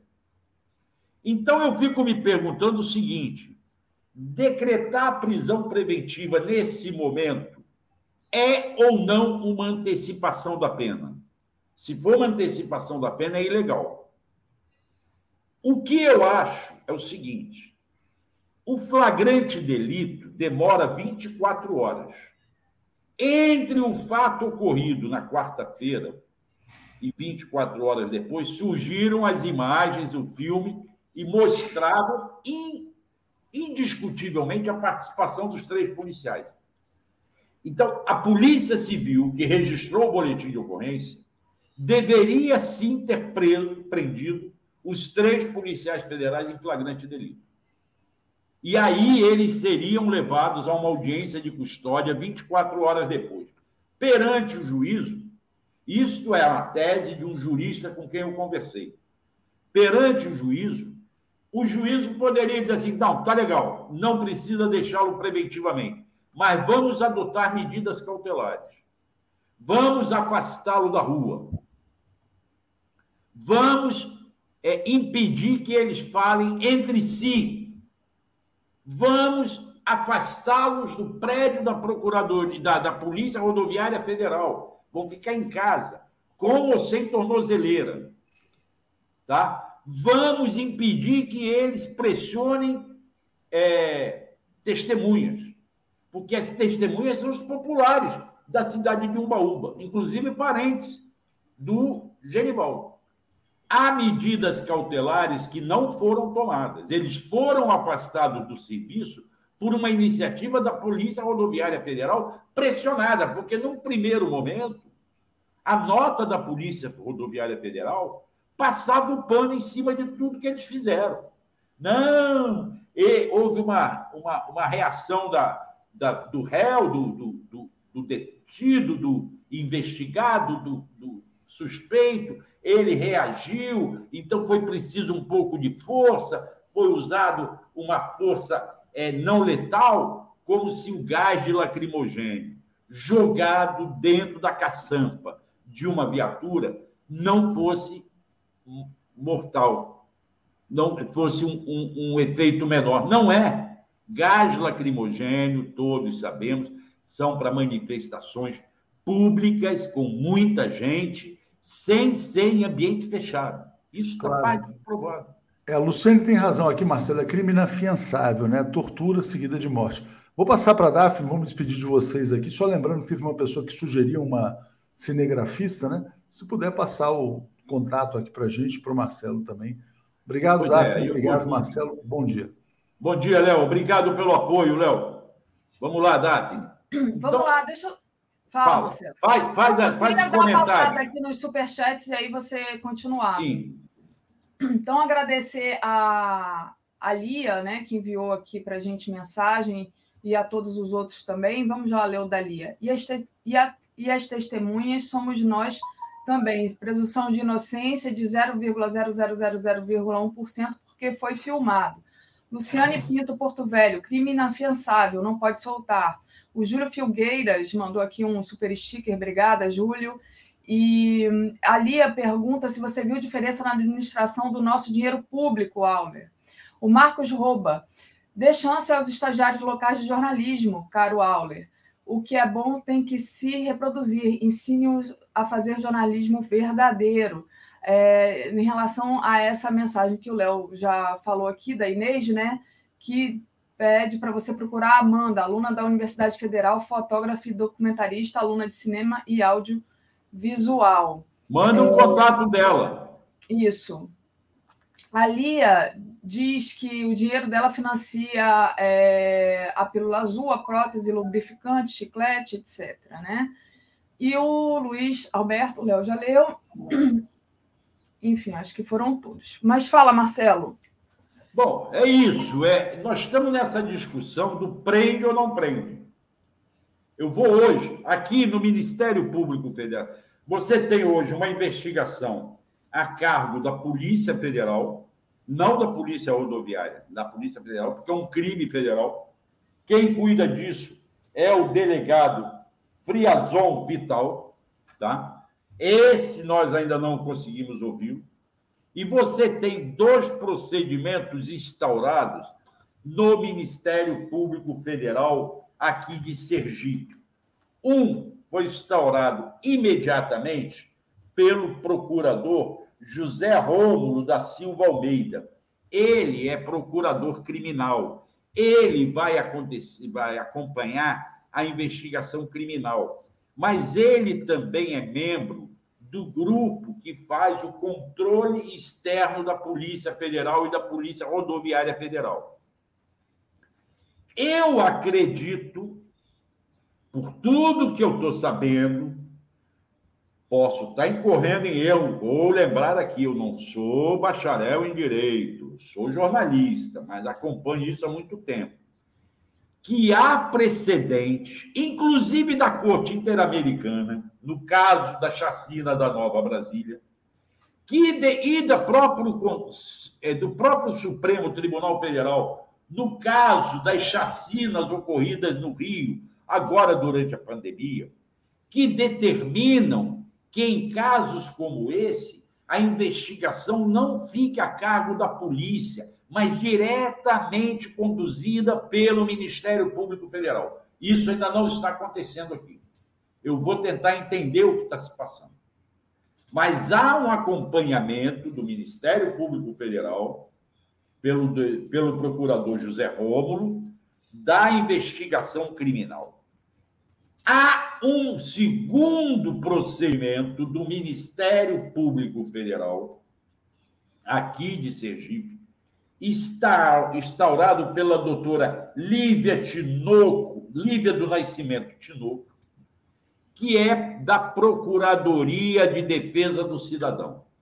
Este procedimento, que é uma ação civil, não criminal, diz respeito ao fato do réu, da vítima, do, do réu não, da vítima, no caso, o Genivaldo, ser uma pessoa com deficiência, que sofria de esquizofrenia, segundo o relato da família dele e de outras testemunhas. Então, ela instaurou um procedimento civil por conta de ser vítima uma pessoa indefesa e uma pessoa com deficiência. Este procedimento, Davi, pode ser mais amplo.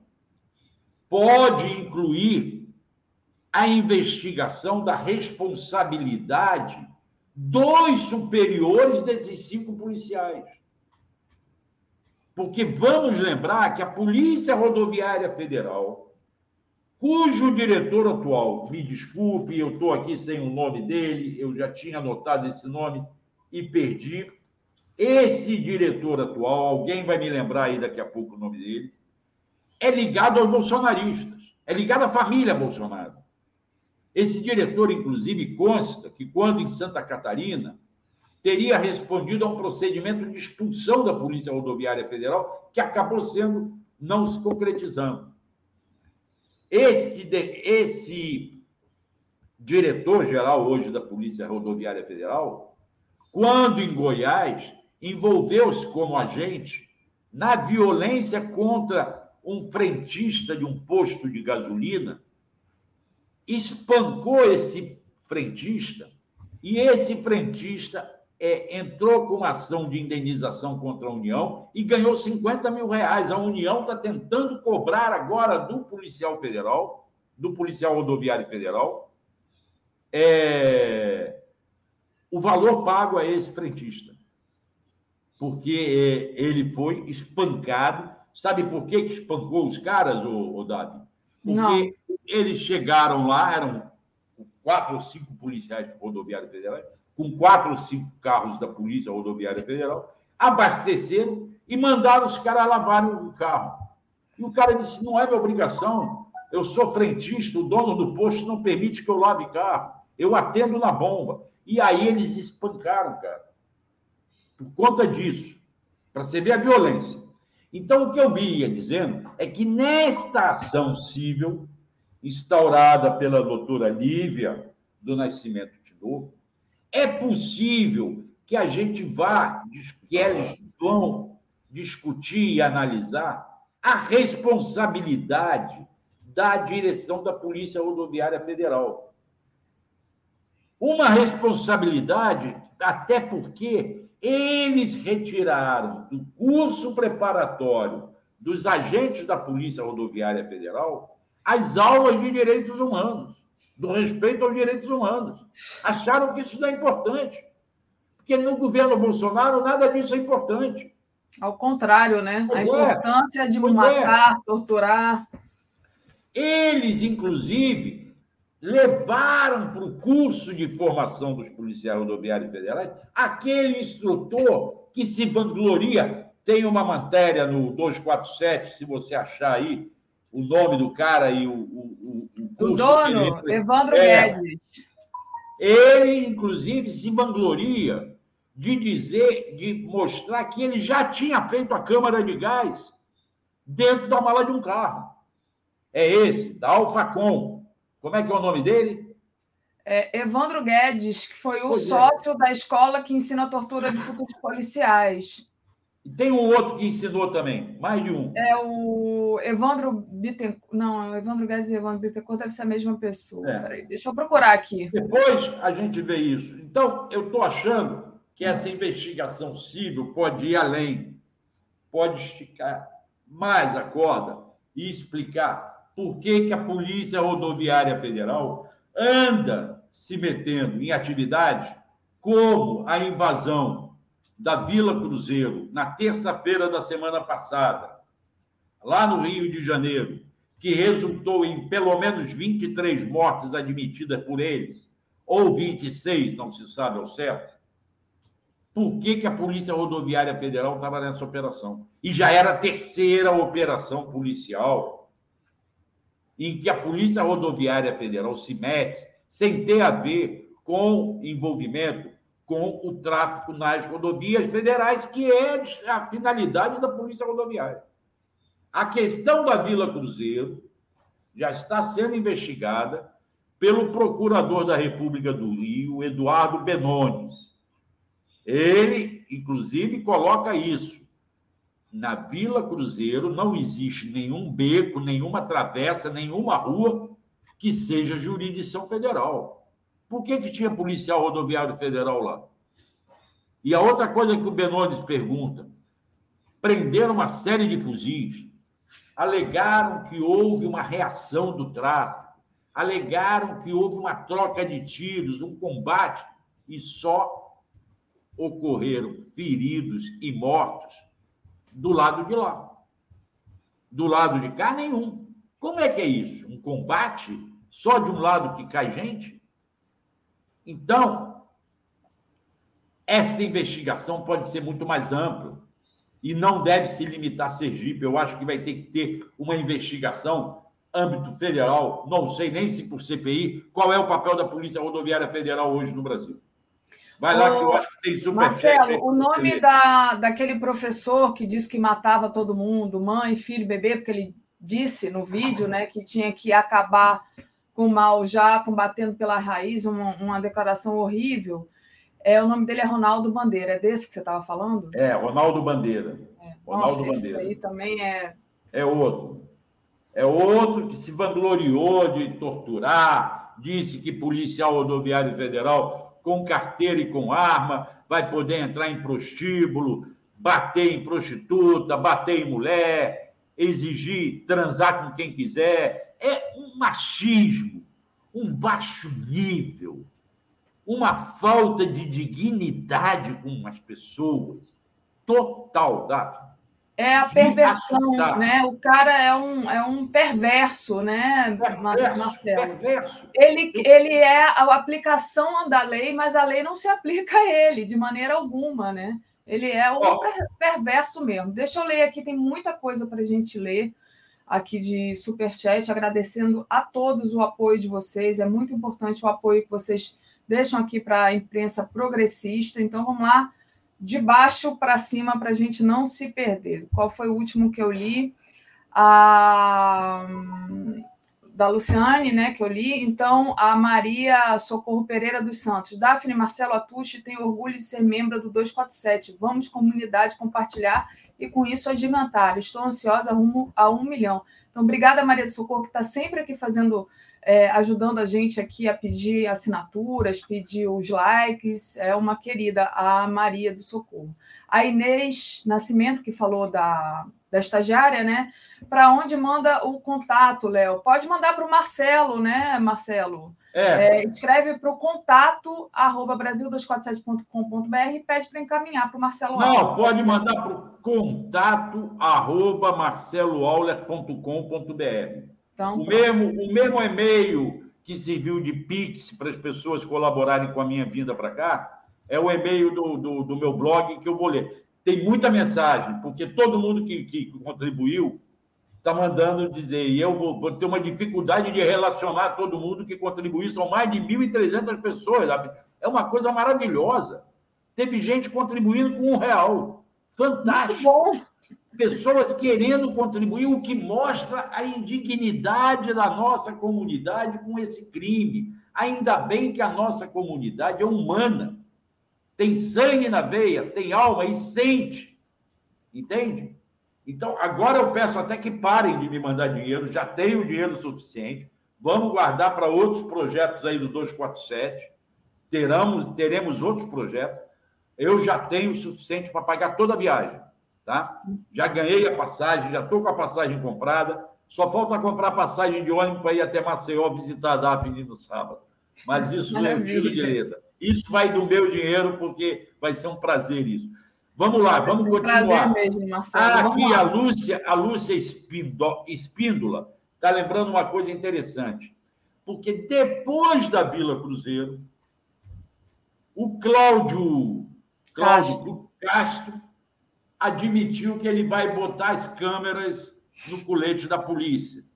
Uma lei que já foi aprovada há um ano atrás.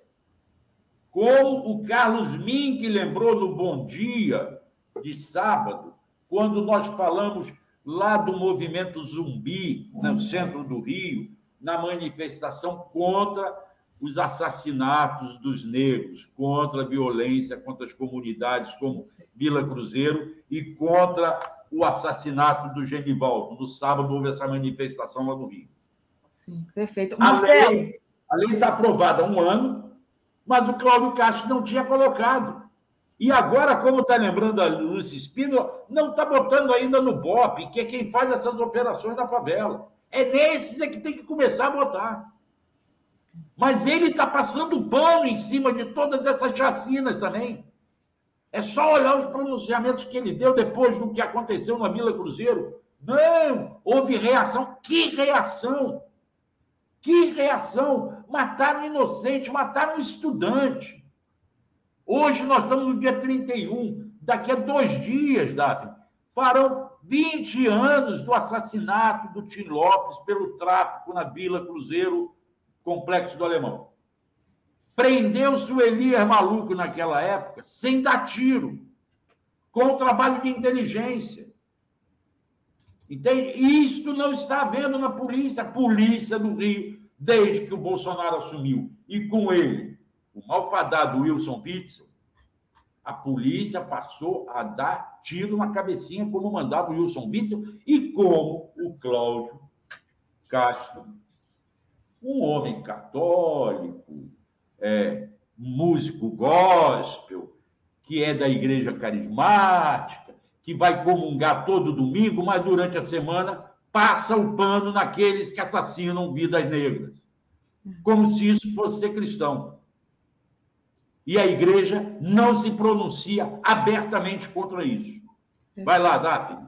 É, eu já estou aqui com o Latuf na, na espera e estou com um monte de Bota junto para ler. Quiser. Deixa eu, deixa eu terminar aqui os superchats, então, e aí eu te passo para você fazer uma, uma última colocação. O João do Sertão diz: Marcelo, não foi na caçamba da, vida, da viatura, não. Foi no porta-malas de onde lançaram o gás lacrimogêneo e fecharam, tornando assim um ambiente fechado, enclausurado, câmara de gás. A Lia Oliveira diz: Não, Daphne, é o Auler administrando o nosso dinheiro para o documentário. Sim, sim, é. Desculpa, eu achei que era o dinheiro público, mas era o dinheiro do documentário.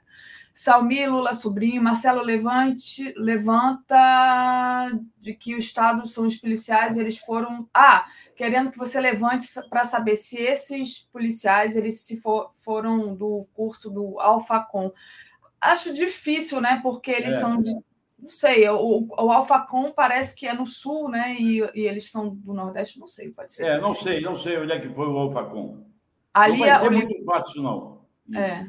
Ali Oliveira, Auler teve a hombridade de abrir mão da sobra do dinheiro. O Edu Mangbit mandou aqui um super, um super sticker. Ela diz também, a Lia, mensagens ultra abreviadas pelo custo. Junta tudo, e manda uma só, fica mais fácil.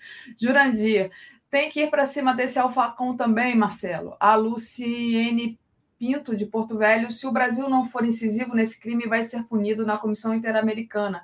Esse caso me lembra do Damião Ximenes, mas muito mais grave. Lucas Souza Lima Rodrigues, Marcelo, existe uma alteração na legislação que extrapolou a jurisdição da PRF nas estradas em operações conjuntas. E a Vanusa manda aqui um beijo para mim. Beijo, Vanusa. Vanusa que mora lá na Europa, está sempre aqui assistindo a gente quando ela consegue. Muito legal ter você, Vanusa.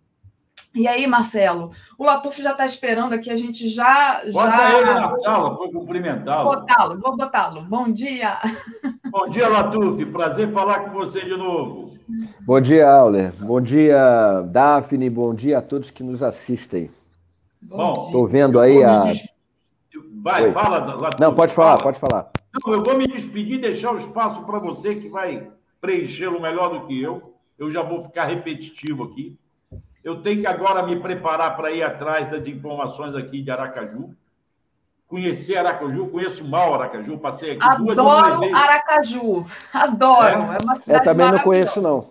Também não eu conheço, passei não. duas ou três vezes aqui há muito tempo atrás, muito tempo de passagem, tá? É, mas agora eu vou ficar aqui essa semana, embora eu vá lá para Umbaúba, uhum. né? Porque eu acho que eu tenho que o negócio lá. Hoje eu vou ficar aqui no oficial, no OAB, Polícia Federal, Ministério Público Federal. Vou tentar conversar com mais pessoas aqui. É, tem algumas pessoas que já se prontificaram a me ajudar. Estou esperando o contato dessa Amanda. Vamos ver se chega para mim. Para ela ir comigo, ou algum cinegrafista aí comigo me acompanhar nesse roteiro. E a gente vê se sai um documentário dessa história toda. Tá? Muito bom. É isso.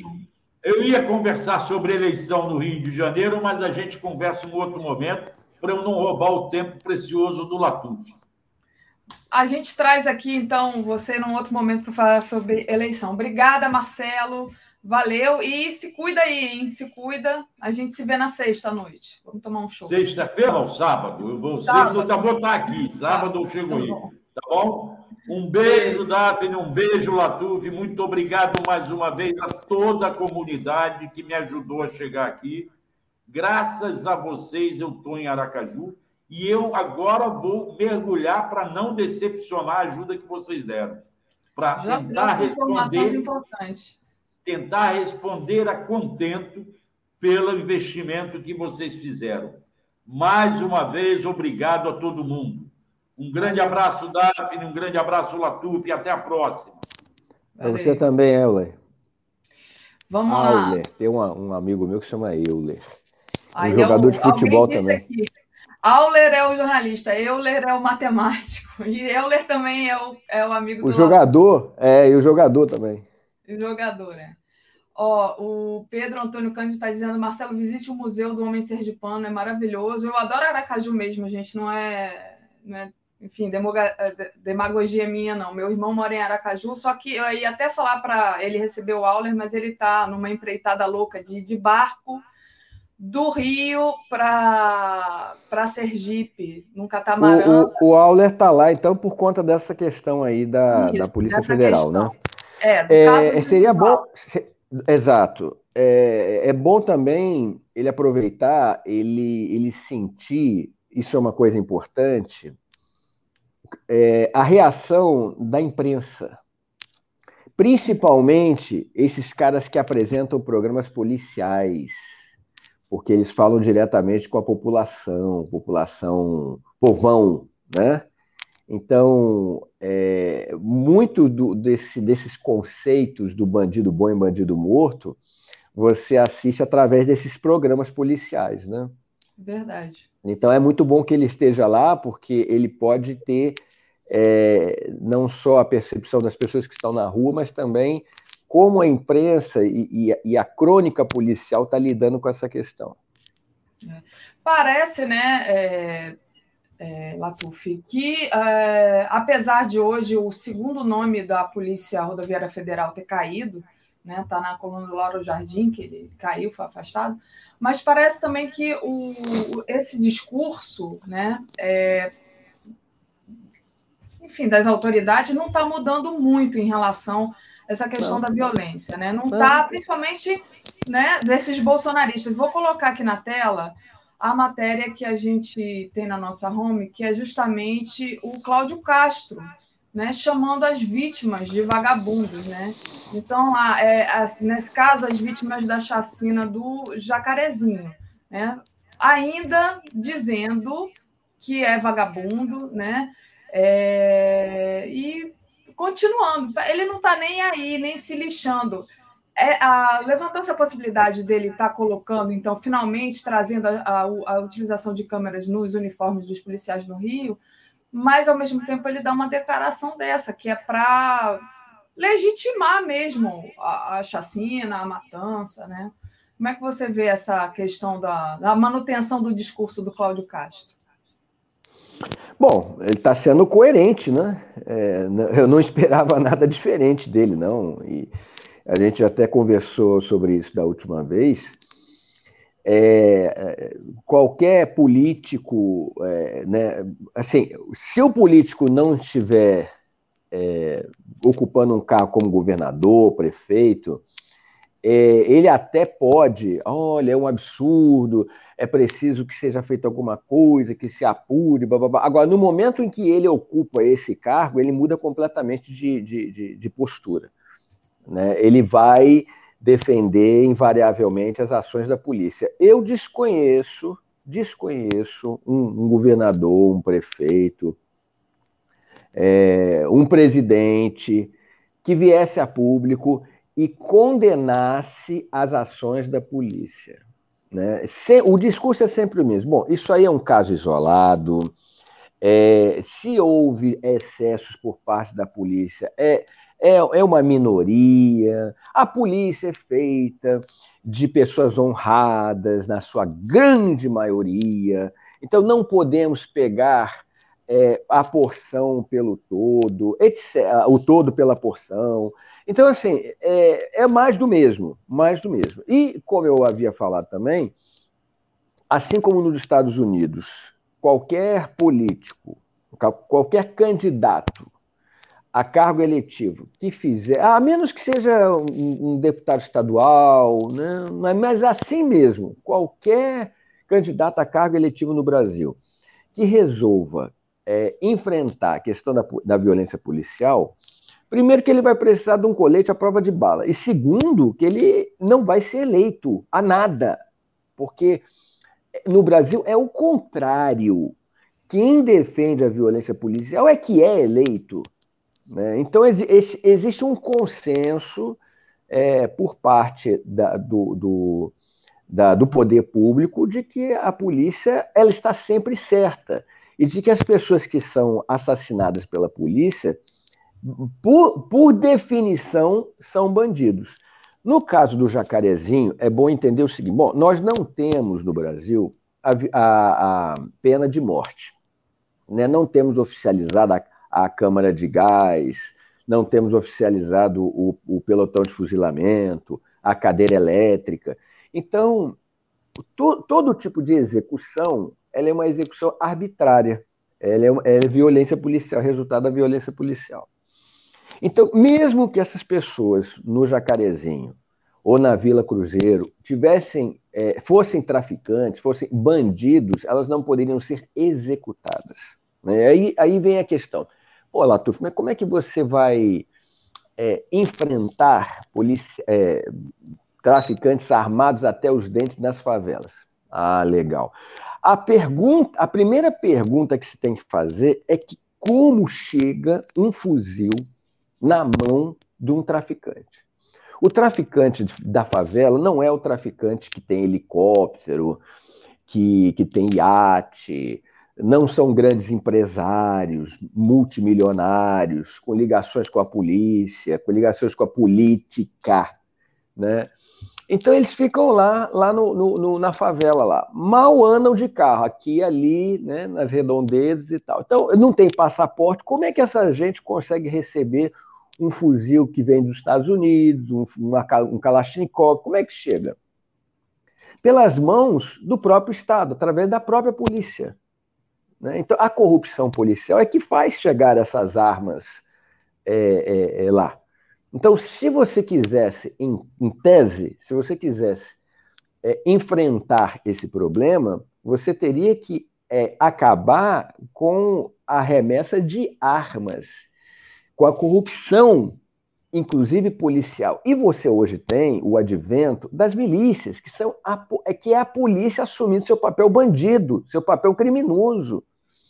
Então, assim, a, a, a, primeiro de tudo é preciso dizer que esse, essa problemática envolvendo as drogas, ela não quer ser resolvida pelo Estado. Ela não quer ser resolvida. Ela quer ser mantida do jeito que está, porque sempre alguém ganha com isso. Alguém sempre fatura com isso, seja com o tráfico de drogas, seja com o tráfico de armas, com a corrupção. Alguém sempre é, fatura com isso. Agora, quem, quem padece é a população das favelas, com as tais balas perdidas. Né? Quantas e quantas pessoas é, pessoas que estavam saindo para o trabalho, é, mães, uh, avós, crianças, é, uma pessoa colocando uma, uma, roupa no varal, uma criança brincando, não tomaram um, um tiro de fuzil na cabeça no meio dessas, dessas operações. Então, é, está muito claro de que a, a, tal da guerra contra as drogas que foi iniciada nos Estados Unidos, para supostamente enfrentar o tráfico de drogas, não só não enfrenta, né, como alimenta o tráfico de drogas e a violência policial. Perfeito. É, deixa eu agradecer ao pessoal aqui que está nos enviando o superchat e daqui a pouquinho eu trago outra matéria que está no Brasil 247 agora. O Euclides é, Roberto Novaes diz: Exato, Latuf, os promotores não creem na população. Olavo Lins, Daphne, também gosto muito de Aracaju, tenho duas enteadas que moram em Aracaju. Parabéns ao Marcelo pelo grande profissional que é. Beijo. Silvana Souza, Daphne, bom dia. Estou sentindo falta do André Constantini. Mudou o dia dele? Não, Silvana. O André é sempre às quintas-feiras, às 8 horas. Mudou, não, sempre foi às quintas. Hoje é terça, né? É, Pedro, Pedro Cândido. Marcelo, visite o Museu do Homem Sergipano, maravilhoso mesmo. E a Lia diz, juntando tudo, sai muito caro. Ah, sobre os, os superchats, né? Obrigada, Lia. Então, é, Latuf, tá fazendo barulhinho aí, tá roçando o teu microfone no casaco para poder afastar. A Lia diz também, o único homicídio aceitável, aceitável de legítima defesa de si ou terceiros, em cima do lance real, morte iminente. Pois é, nada disso aconteceu, né? Não tinha nenhuma é, ameaça ali na, em relação ao caso do Genivaldo, né?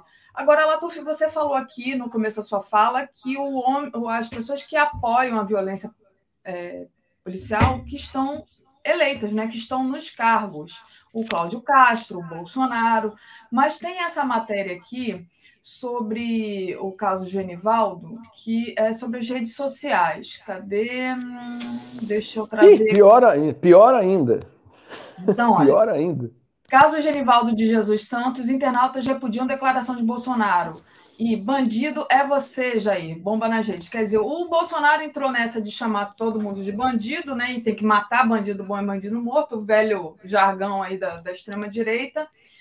E aí, a, meio que o discurso virou né, é, contra ele nas redes sociais. Mas como é que você analisa isso? Bom, é, é, é que assim, é, esse, essa, essa situação do Genivaldo é, causou um, um, um choque muito grande, porque tem uma imagem. Você viu o crime acontecer diante da lente da câmera. Né? Isso choca muito. Já o caso do Jacarezinho e, e da Vila Cruzeiro, eu não me lembro, saiu até uma matéria agora que o SBT disse que as imagens, agora eu não me lembro se é do Jacarezinho ou da Vila Cruzeiro, é provavelmente da Vila Cruzeiro, elas foram é, capturadas pela, pela Polícia Federal. Hum, elas foram. pegaram os celulares, né? É, exatamente. Entendeu? Então, assim, é, no caso do, da, da, da, PF lá é, no Sergipe, você teve o registro. Por, por isso que a polícia, inclusive, é, tomou imagens, né, no, nesse caso, não me lembro se foi no, no provavelmente foi no, no, na Vila Cruzeiro, exatamente para que essas imagens não fossem divulgadas, porque assim a, a, a divulgação, a, a, imagem choca muito. Né? No caso do Jacarezinho, você não tem imagem dos policiais executando ninguém. Então, choca menos, né? Tem até aquela expressão que os olhos não veem e o coração não sente. Então, é, essa é, por ser uma imagem, por ser uma imagem chocante, muito chocante, então é, é uma situação realmente é um, é um, um checkmate na direita defensora de violência policial. Né? Então fica difícil de defender aquilo ali por qualquer argumento. Mas é claro que tem sempre, assim, a, a violência policial, a polícia, se você perceber, se você é, acompanhar os discursos da extrema-direita, a polícia é a menina dos olhos da extrema-direita. É a menina dos olhos do Bolsonaro, inclusive. Então, é, existe ali um arquétipo do, do machão, do, do homem da cara feia, musculoso, armado, que faz a justiça pelas próprias mãos, né? esse arquétipo dos filmes de ação, é, do, do, do, Cobra, me lembro bem, eu até citei esse, esse filme né, do Cobra, do Stallone, do Dirty Harry, do, do, é, do, do esqueci o nome dele, o, os, os, os, os internautas vão me lembrar aí daqui a pouco. Eu tô com, a, tô com a cara dele na minha frente aqui. Aí, então, assim, existe essa, essa Clint Eastwood, Clint Eastwood. É, então, existe todo esse, esse, esse arquétipo que é defendido, né? É, a grande maioria das pessoas que defendem policial, violência policial é homem, né? Gosta de armas, gosta de filmes de ação, etc. Então, é, é a menina dos olhos dessa galera. Por isso que eles, eles protegem, né? Eles protegem a violência policial. E, e é diferente de você defender a polícia. Porque, por exemplo, eu vou dar um exemplo claro. Se a questão da direita, da extrema-direita, desse pessoal das redes sociais fosse defender a polícia, eles defenderiam, por exemplo, o movimento de policiais antifascismo, Sim. que é um movimento que foi criado pelos próprios policiais exatamente para enfrentar esses abusos, enfrentar é, é, esse papel deformado né, é, da, das polícias no Brasil. Mas não, esses policiais não são tidos nem como policiais, justamente porque eles são contra a violência policial. Eles questionam esse modelo é, é, de, de treinamento. Vale lembrar que a ideia da violência policial ela, ela vem do treinamento. Ela é uma mentalidade que vem desde o momento que o sujeito vai entrar na corporação, vai fazer uma prova, vai entrar, vai ser treinado na corporação. Vi de exemplo, por, é, por exemplo, né, redundância, é, é daquele professor, aquele instrutor, né, que foi apareceu num vídeo falando, defendendo a coisa lá do uso do gás, é, aí começam a pipocar outros vídeos de outros professores, né, desses cursos de formação, é, defendendo violência policial. Eu, eu, eu, eu, eu, como eu falei também anteriormente, eu fiz um curso de, de tiro lá nos anos 90, na Casa Palomar, lá em, em Niterói, lá, nos anos 90. E tinha dois instrutores. Um era um instrutor de tiro, um campeão de tiro, é, e o outro era um ex-delegado. Um magrinho, baixinho, que andava com um 38 na, no, no, no tornozelo. Ele estava fazendo. Olha, aquilo não era treinamento para a polícia. Aquilo era um treinamento civil, um curso de tiro. E ele dizendo sobre a questão, porque assim, tem, tem essa, essa norma, essa, essa, essa, essa prática, né? De quando você vai sacar o, o revólver, vai sacar a pistola, você dá três tiros no alvo. É um tiro na cabeça, dois tiros no peito é, é o, a prática do tiro, né? De, de, defesa. Você puxa, dá três tiros, pá, pá, pá. Aí, ele explicando isso, ele estava falando que esse tiro da cabeça é o confere, ou seja, para se certificar de que a vítima morreu. Você dá dois no peito, um na cabeça. Isso é o, é o curso de tiro. Aí, para falar disso que ele chama do confere, que a gente chama de confere, ele falou: o que aconteceu na chacina da ele não falou chacina, na Candelária, com aqueles, aqueles menores lá, foi exatamente, foi o confere, foi, foi só na cabeça. O único problema, isso o, o, o instrutor falando para a gente na sala, o único foi, problema foi que matou pouco. E todo mundo na sala riu. Meu Deus. E, e, e eu, e eu não ri, eu achei aquilo um absurdo. Aí eu falei assim: olha, professor, o senhor me desculpa, é, eu vim aqui para fazer curso de tiro. Eu não vim aqui para aprender sobre que matou pouco, que matou menor. Que eu, não, eu não vim aqui para aprender isso, não. Aí ele chegou e. Aí, climão na sala, né? Climão, climão. Todo mundo ficou com aquela cara assim para mim. É, porque já era, já era o Bolsonaro da época, né? Ele falou assim: olha o que temos aqui, um defensor dos direitos humanos. Então, assim, essa, essa, essa questão e, e, eu Como havia falado, inclusive. Ruim, né? Como se fosse é, mas é, mas é. Pois é, quem é que se levanta contra isso? É a esquerda. são os movimentos sociais, é o movimento de direitos humanos. Porque se depender da direita, e da, da direita e da extrema-direita, você tem que sempre passar a mão na cabeça da polícia toda vez que ela comete uma barbaridade como essa, e, e tem sempre um argumento na manga. Né? O, o, o Moro mesmo não queria passar aquele pacote para dizer o seguinte: olha, o policial que mata em ação, ele estava agindo sobre forte emoção. Então tem que passar a mão na cabeça dele. Isso é característico do Estado policial.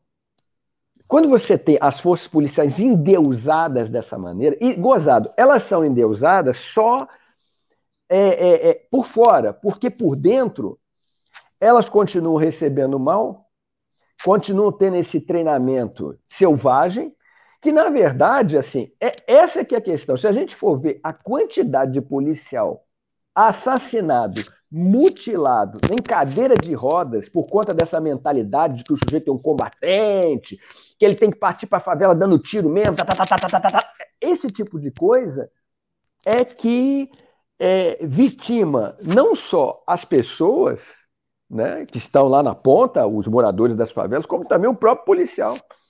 O número de policiais que cometem suicídio, o, o, o, o, número de policiais que têm distúrbios mentais por conta disso é enorme. Mas isso não importa. Isso não importa para o Estado, não importa para os bolsominions. O importante é que ele esteja. Aliás, é importante que ele esteja na linha de frente, porque não é o bolsominion que está lá tomando tiro na cabeça. Né? Então, para ele está tudo certo, tem que ficar é, é, tendo essa visão romantizada, deturpada do trabalho policial. E, e o próprio Orlando Zacconi que é uma, uma dessas lideranças, o sujeito que, que criou esse conceito do policial antifascismo, ele mesmo fala. Ele, aliás, vocês podiam até entrevistá-lo, ele mesmo fala. Ele é, já veio policial... aqui na, no 247 algumas vezes, mas é, para esse é. momento eu acho importante. Eu acho importantíssimo, porque assim, o, o, o policial é um trabalhador. Se ele não é visto como trabalhador, ele é visto como um cão de guerra. Eu me lembro uma vez, eu, aliás, eu tenho, eu já acompanhei essa questão de violência policial, como eu falei, desde 98, né? É, quando teve aquela, aquela questão lá na Cidade de Deus. Eu já acompanhei várias situações. Uma vez tinha uma manifestação é, em frente ao clube militar, em relação à ditadura, etc. Tinha lá os movimentos sociais lá, e tinha a PMs. Eu me lembro muito bem, tinha um PM, um PM antigo, era um cabo, um coroa, é, que a gente chama de, de policial antigo, né? É, cabo, e aí ele falou assim: é, eu não sei o que eu estou fazendo aqui, essa manifestação, que eu estou perdendo meu tempo aqui, eu, fui, eu não fui treinado para isso, eu sou cão de guerra. É isso, cão de guerra. O policial, principalmente no Rio de Janeiro, ele não é treinado para ser policial, ele é treinado para ser é, é, um, um, um membro da infantaria. Se você vê, por exemplo, um policial que sobe favela lá no Rio de Janeiro, parece um soldado de infantaria. Esses caras do BOP, por exemplo, parece é, policial de é, soldado de infantaria. É Eles lidam realmente como é, como se fosse uma guerra. Mas essa guerra é contra quê? É contra o, o tráfico? Não. É na verdade contra o pobre, contra as favelas, contra as, as periferias, porque esse tipo de, de atuação não acontece nos condomínios de luxo, né, nos lugares onde você tem o, o, o tráfico refinado, vamos dizer assim, né? Exatamente. E essa coisa, né? Quem vai fazer concurso para CPM é pobre, né? Então é pobre é. matando pobre, é preto matando preto, é favelado é. matando favelado. Você vai ver um, um, filho de classe média, classe média alta, não vai fazer concurso para CPM para ficar entrando em morro dando tiro. Né? É, é, é um. Ele é o soldado da, do próprio povo dele. É, o, exatamente. Eu adorei aqui o comentário do Gabriel Blasco, a doutrina, a doutrina da psicopatia. Eu vou, inclusive, estou pensando em fazer um, uma entrevista sobre umas entrevistas sobre isso, né? Eu já trouxe é, esse, esse tema aqui, mas é muito importante nesse momento. Muito, então, é muito importante. E é, e é um tema, Daphne, que ele é sempre escanteado. Ele é sempre escanteado e não é só isso. É um tema que não pode ser. Porque agora é batom na cueca. É. Aí agora, nesse momento que a coisa. Nesse momento, por conta desse, desse vídeo do sujeito sendo sufocado até a morte, isso abre um leque para você, uma janela para poder debater. Agora, fora disso, eu vou dar um exemplo aqui. Professora Luciana, lá daquela escola de Brasília, que foi exonerada, está sofrendo pressões por conta de um trabalho de escola que os alunos fizeram em relação à violência policial, com charges, minhas inclusive, e de outros artistas. Então, assim, esse assunto ele não pode ser debatido, ele não pode ser tratado. A polícia impede, inclusive, que se trate deste assunto, seja é, um grafite, seja um trabalho de escola. Quer dizer, você não pode tratar desse assunto. Né?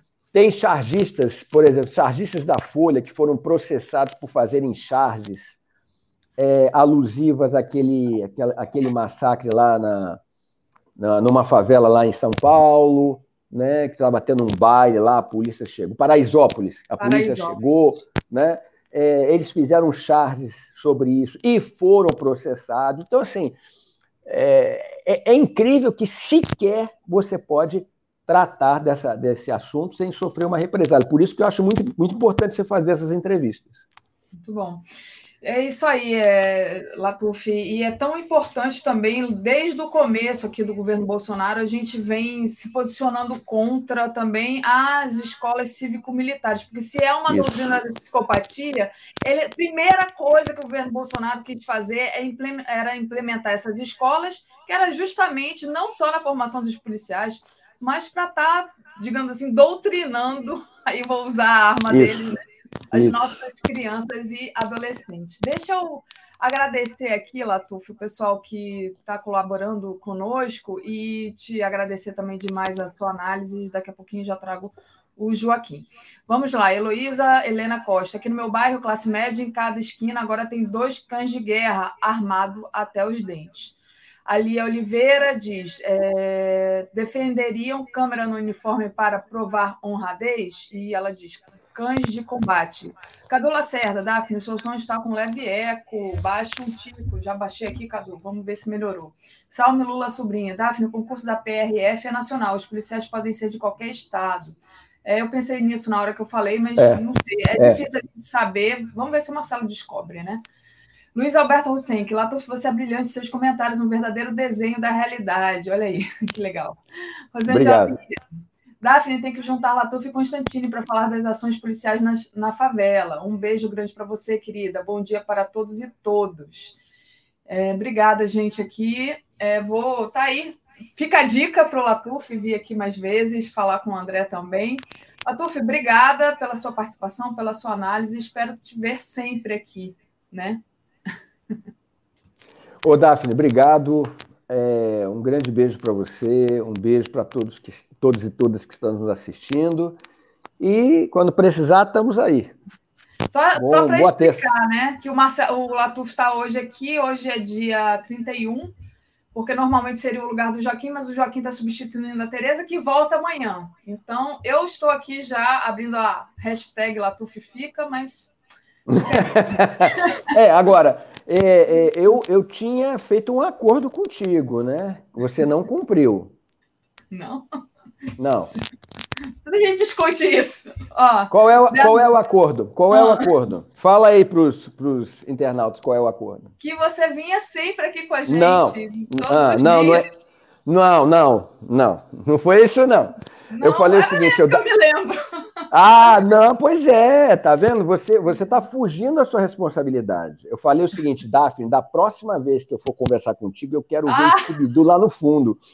Não quero ver livros, eu quero ver o Scooby-Doo. Você falhou, você não colocou o Scooby-Doo. E isso machuca o meu coraçãozinho vez, chargista. Vir, eu coloco a foto aqui do Scooby-Doo.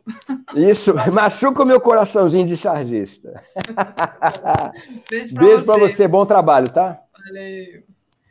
Gente, deixa eu dar uma lida aqui. Bozo está sempre escoltado geral, é, escoltado geral para qualquer golpe. Acho que é isso, Lia. Se não for, você me perdoe. José Arnulfo, vocês acham que o serial killer entra na polícia para poder matar impune? Eu acho, sinceramente. Gente, deixa eu trazer aqui o Joaquim. Bom dia, Joaquim, tudo bom? Bom dia, bom dia, Daphne, bom dia, comunidade. Tudo certo, estamos aqui as postos para comentar as notícias de menos um dia dessa triste era Bolsonaro. Eu adoro quando você fala isso, eu me sinto tão bem, assim, ufa, passou. Mas um dia a gente está chegando lá, gente. É também muito bom quando as pessoas contam, faltam não sei quantos dias para a gente se livrar do Bolsonaro. Muito bom. Deixa eu só responder aqui a Ana Clara, porque é, são comentários que às vezes não ficam, eu não tenho como acessar e depois eu acabo esquecendo. Ana Clara está pedindo para eu participar do canal dela. Eu aceito, Ana Clara, só mandar para o meu e-mail pessoal, não para o e-mail do 247, tá? Já que é um assunto pessoal, é Daphne Aston, como se escreve meu nome, gmail.com. Aliás, qualquer pessoa que queira falar comigo sobre é, atendimento psicanalítico também é esse e-mail, daphneaston.gmail.com. Tá? E para falar de assunto 247, daphne.brasil247.com.br. É, você melhorou, Joaquim? Você Sim, estava vendo está... agora o oxímetro aqui, estou com 99 de oxigenação, tá Opa. tá bem, né? Então, estão, está, estão quase 100%. Vamos lá. Olha, hoje eu até brinquei com você, né, Joaquim, que a notícia, a minha notícia preferida é justamente o apoio das mulheres a, garantindo aí o, o governo Lula. Então, passo para você, o Léo já me questionou sobre isso mais cedo, eu já falei um pouquinho aqui quanto mulher, âncora 247, mas está aí, né? Mulheres podem garantir em primeiro turno e tem aversão a Bolsonaro, garantindo a eleição aí do ex-presidente Lula. Davi, eu acho maravilhoso. Isso já ocorreu em 2018, mas é insuficiente. Como assim? A eleição do Lula ela tem que transcender gênero. Então, o dado mais importante da. Você lembra? Teve o ele, o ele não, e as mulheres já indicavam, naquela ocasião, uma rejeição ao Bolsonaro. A mulher tem. É verdade, tem uma intuição maior, realmente. Né? Sempre teve, isso é característico. E já sabia o desastre que seria o Bolsonaro. É, é, é isso é, não, é, não é crendice, não. A intuição da mulher é maior, realmente porém é insuficiente e a campanha contra o Bolsonaro ela tem que se dar sobretudo não no campo do gênero, no campo da economia. O desastre que foi e que é o, o Jair Bolsonaro para os brasileiros em geral. E é isso que tem feito com que a, a votação, a intenção de voto no Lula tenha crescido, está crescendo fortemente entre os evangélicos, que era uma base do Bolsonaro, que é uma base, mas hoje já praticamente, praticamente não, há um empate técnico nessa, né, né, né, nesse segmento da sociedade, é, entre as mulheres, é, precisa ser entre empresários, porque os empresários precisam de compradores, precisam de pessoas para comprar as mercadorias. Então, o que eu digo sempre é o seguinte: o Bolsonaro conta com essa história de gênero.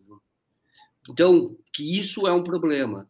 E a eleição do Bolsonaro tem que se dar pela economia, porque é, as pessoas não aguentam mais. É, gasolina, combustível nas alturas, é, o preço da comida nas alturas, o desemprego que ele não consegue resolver, porque esse é a taxa de desemprego do neoliberalismo, e claramente fica entre 11% e 12%, da, da, da, nossa mão de obra desempregada no neoliberalismo. Já era assim no governo do Fernando Henrique Cardoso, depois entrou o Lula e foi caindo, caindo, caindo, caindo, até que chegou na, no governo Dilma no menor patamar da história, 4,7. E voltou depois, quando a Lava Jato inviabilizou o governo da, da Dilma e destruiu nossa economia. E aí foi de novo para esse patamar de 12 pontos. Então, o que eu quero dizer é o seguinte: nós sempre temos que ver o Bolsonaro, não podemos ver porque ele conta com isso, a questão do gênero. Ele conta com isso. E nós sempre, sempre, que ver, nós sempre temos que ver, saudar, que é muito positivo, que as mulheres enxerguem, e na verdade elas já enxergavam muito tempo antes. Se dependesse das mulheres, se o eleitorado brasileiro fosse só de mulheres, em 2018 não teríamos Bolsonaro, mas é insuficiente. Então nós vamos, temos que trazer para o para todo o espectro, para toda a sociedade como um todo. O Lula é, ele deve ter a preferência de todos os segmentos, porque o Bolsonaro é um desastre.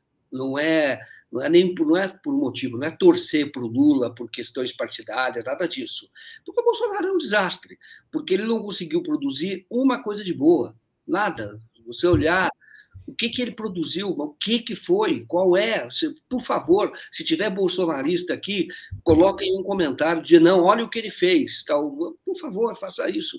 É, uma, um, é um folgado, o, o, passou grande parte do tempo dançando funk, andando de jet ski, andando de motocicleta, é, fazendo bagunça. É, é, um folgado, entendeu? Vagabundo mesmo, gosta de trabalhar.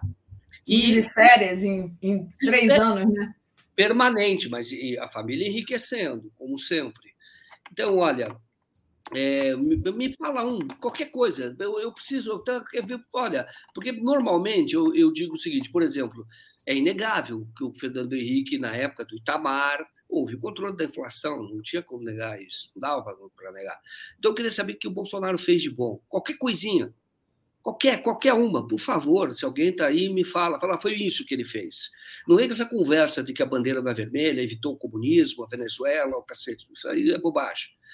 Mas é, é o que eu queria saber, até para poder dizer, bom, pelo menos tivemos quatro anos, pelo menos nesse ponto é, a situação melhorou, agora vamos daqui para frente. Mas não, nada disso, é, um, é, uma tragédia e nós precisamos fazer essa mensagem chegar a todas as pessoas. Ele é um desastre. As mulheres com a intuição, com é, já antevendo né, uh, o desastre, mesmo com análise do que ele é, do que ele fez, já sabiam que ele, já sabem que nada vem de bom ali, mas as mulheres têm que ajudar, inclusive, a trazer mais pessoas. Mas nós temos que fugir do, do, do gênero, porque isso interessa ao Bolsonaro. Ele usou muito, ele não, viu? Muito distorceu, distorceu. O Bolsonaro, inclusive, depois do ele não, ele saltou nas pesquisas. Então, ele, ele distorceu muito, né? lembra? Então, ele, ele juntou imagens é, de carnaval, misturou imagens, a campanha dele, os bolsonaristas, né? mas justamente por conta de é, tentar segmentar e isso, isso é um problema. O Lula é um presidente de todos, tem que ser o presidente de todos. O Brasil, como todo, vai ganhar e tem que ser dos empresários, tem que ser dos evangélicos, católicos, espíritas, ateus. Todos, todos precisam fechar com o Lula e não é nem pelo Lula, mas é para resgatar o nosso país. Muito bom, Joaquim, exatamente. É muito importante focar aí na miséria, né? na barriga das pessoas que está vazia. A Mar Margarete Dilce diz, mas a mulher também é o campo da economia. Pedro Rodrigues está pedindo uma, um corte da sua fala, Joaquim. E o Léo Zirg está dizendo assim: assistam o último vídeo do Jones Manuel, Como Acabar com a Violência. Excelente, sem dúvidas, a melhor abordagem sobre o tema que você vai encontrar. Ali Oliveira, ah, dali eu já li aqui, e do Zé Arnulfo também. Joaquim, ontem a gente falava, que falávamos aqui do Ciro, né? Essa pessoa que está sendo esse candidato auxiliar aí do Bolsonaro. E hoje saiu um, uma matéria no Globo, né? É, dizendo, falando sobre justamente as agressões do Ciro a Lula. É, então é assim, olha, dados estatísticos comprovam que Ciro Gomes ampliou agressões contra Lula, né? É, segundo apontam dados estatísticos da consultoria Bytes, compilados pelo jornal O Globo. Então, tá aí, mais uma prova do que falávamos, o, realmente o, o Ciro o tempo todo ali fazendo é, o antagonismo com o Lula e não com o Bolsonaro, né? Isso. É, é o, o, Ciro é, agora documentado, né? Agora com pesquisa. Então ele ampliou. Ele, o, o nível de ataque era um em, em janeiro, à medida em que está avançando a pré-campanha, ele é, quadruplicou os ataques ao, ao, ao, ao Lula. Eu, já falei isso há mais tempo, mesmo desde o ano passado. É, o, o, é projeto do Ciro, não é miopia política, não é, não é só vaidade. É um projeto, esse é o papel dele. A pesquisa mostra também que ele ataca o Bolsonaro, um, um ataque é até mais do que ataca o Lula, é o que mostra esse levantamento da, da Bates. Porém, a gente sabe que o Bolsonaro é, ele é um sem vergonha. Você pode atacar que, e sobretudo vindo do Ciro, não altera a posição dele junto ao, ao público dele, né? junto aos apoiadores. Já no caso do Lula, não. Apoia, e, e nós sabemos que o, os bolsonaristas têm usado os ataques do Ciro para tentar desgastar o Lula.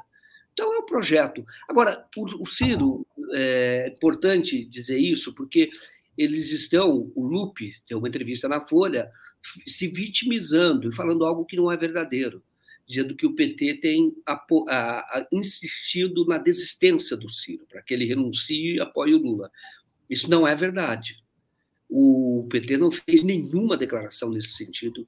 Até onde eu sei, não há nenhuma articulação nesse sentido de olha, procurar e dizer, olha, é, sai e fazer algum tipo de negociação no futuro governo, não há nada disso. Existe um movimento natural de jornalistas que analisam, eu, por exemplo, né, jornalista, analisa e fala, é claro que se o Ciro declara apoio no Lula, é muito melhor para o Brasil. Falar, ah, mas é melhor para o Lula? Melhor para o Brasil, porque você já garante a vitória no primeiro turno. Mas isso não é uma articulação de partido. Isso é uma análise. E existe a militância, pessoas em geral que hoje estão preocupadas com o Bolsonaro, que sabem que um, um movimento nesse sentido do Ciro liquidaria a eleição no primeiro turno. Eu acho que vai liquidar no primeiro turno sem o Ciro. O Lula vai derrotar o Ciro, vai derrotar o Bolsonaro, e não é pelo Lula em si, é o povo brasileiro que não aguenta mais. Mas o, o, o Ciro tem esse projeto, na minha opinião, é projeto mesmo ele quer ele ele ele está alinhado. Nós sabemos da semana passada aquilo que nós falávamos também. A, a, o Globo escreveu. Nós já falávamos aqui, falou, olha, a velha imprensa ou as forças que a velha imprensa representam no Brasil não querem a vitória do Lula no primeiro turno, porque querem o Lula fraco, querem o Lula negociando no segundo turno, querem o Lula não sendo o Lula para para ter apoio no segundo turno derrotar o Bolsonaro. Então já dizia isso, e o Globo escreveu. Falou: olha, é melhor que o Lula não vença no primeiro turno, porque aí ele tem que ampliar o arco de alianças, etc. Eles querem um Lula neoliberal. E escreveu. E é o que o Ciro está fazendo é isso. O papel dele é, é, evitar que o Lula vença no primeiro turno, porque isso daria uma força ao governo, o que é bom para o Brasil. Porque as pessoas estão brincando com fogo elas não entenderam ainda que o Bolsonaro é um irresponsável, não entenderam ainda que, um, que o Bolsonaro tem um projeto autoritário.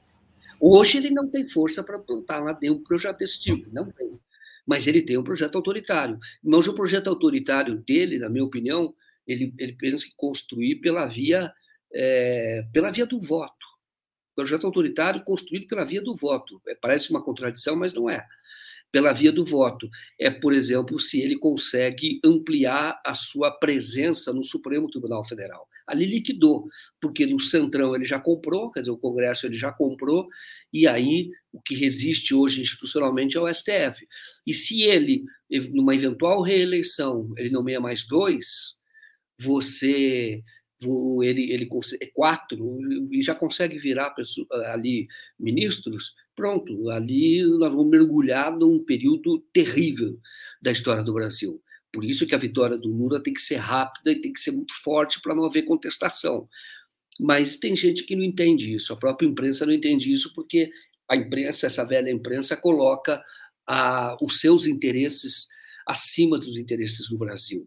É o interesse dessa elite endinheirada que ganha com o Brasil, mesmo com inflação, mesmo com pobreza, mesmo com desemprego, essa elite endinheirada ganha.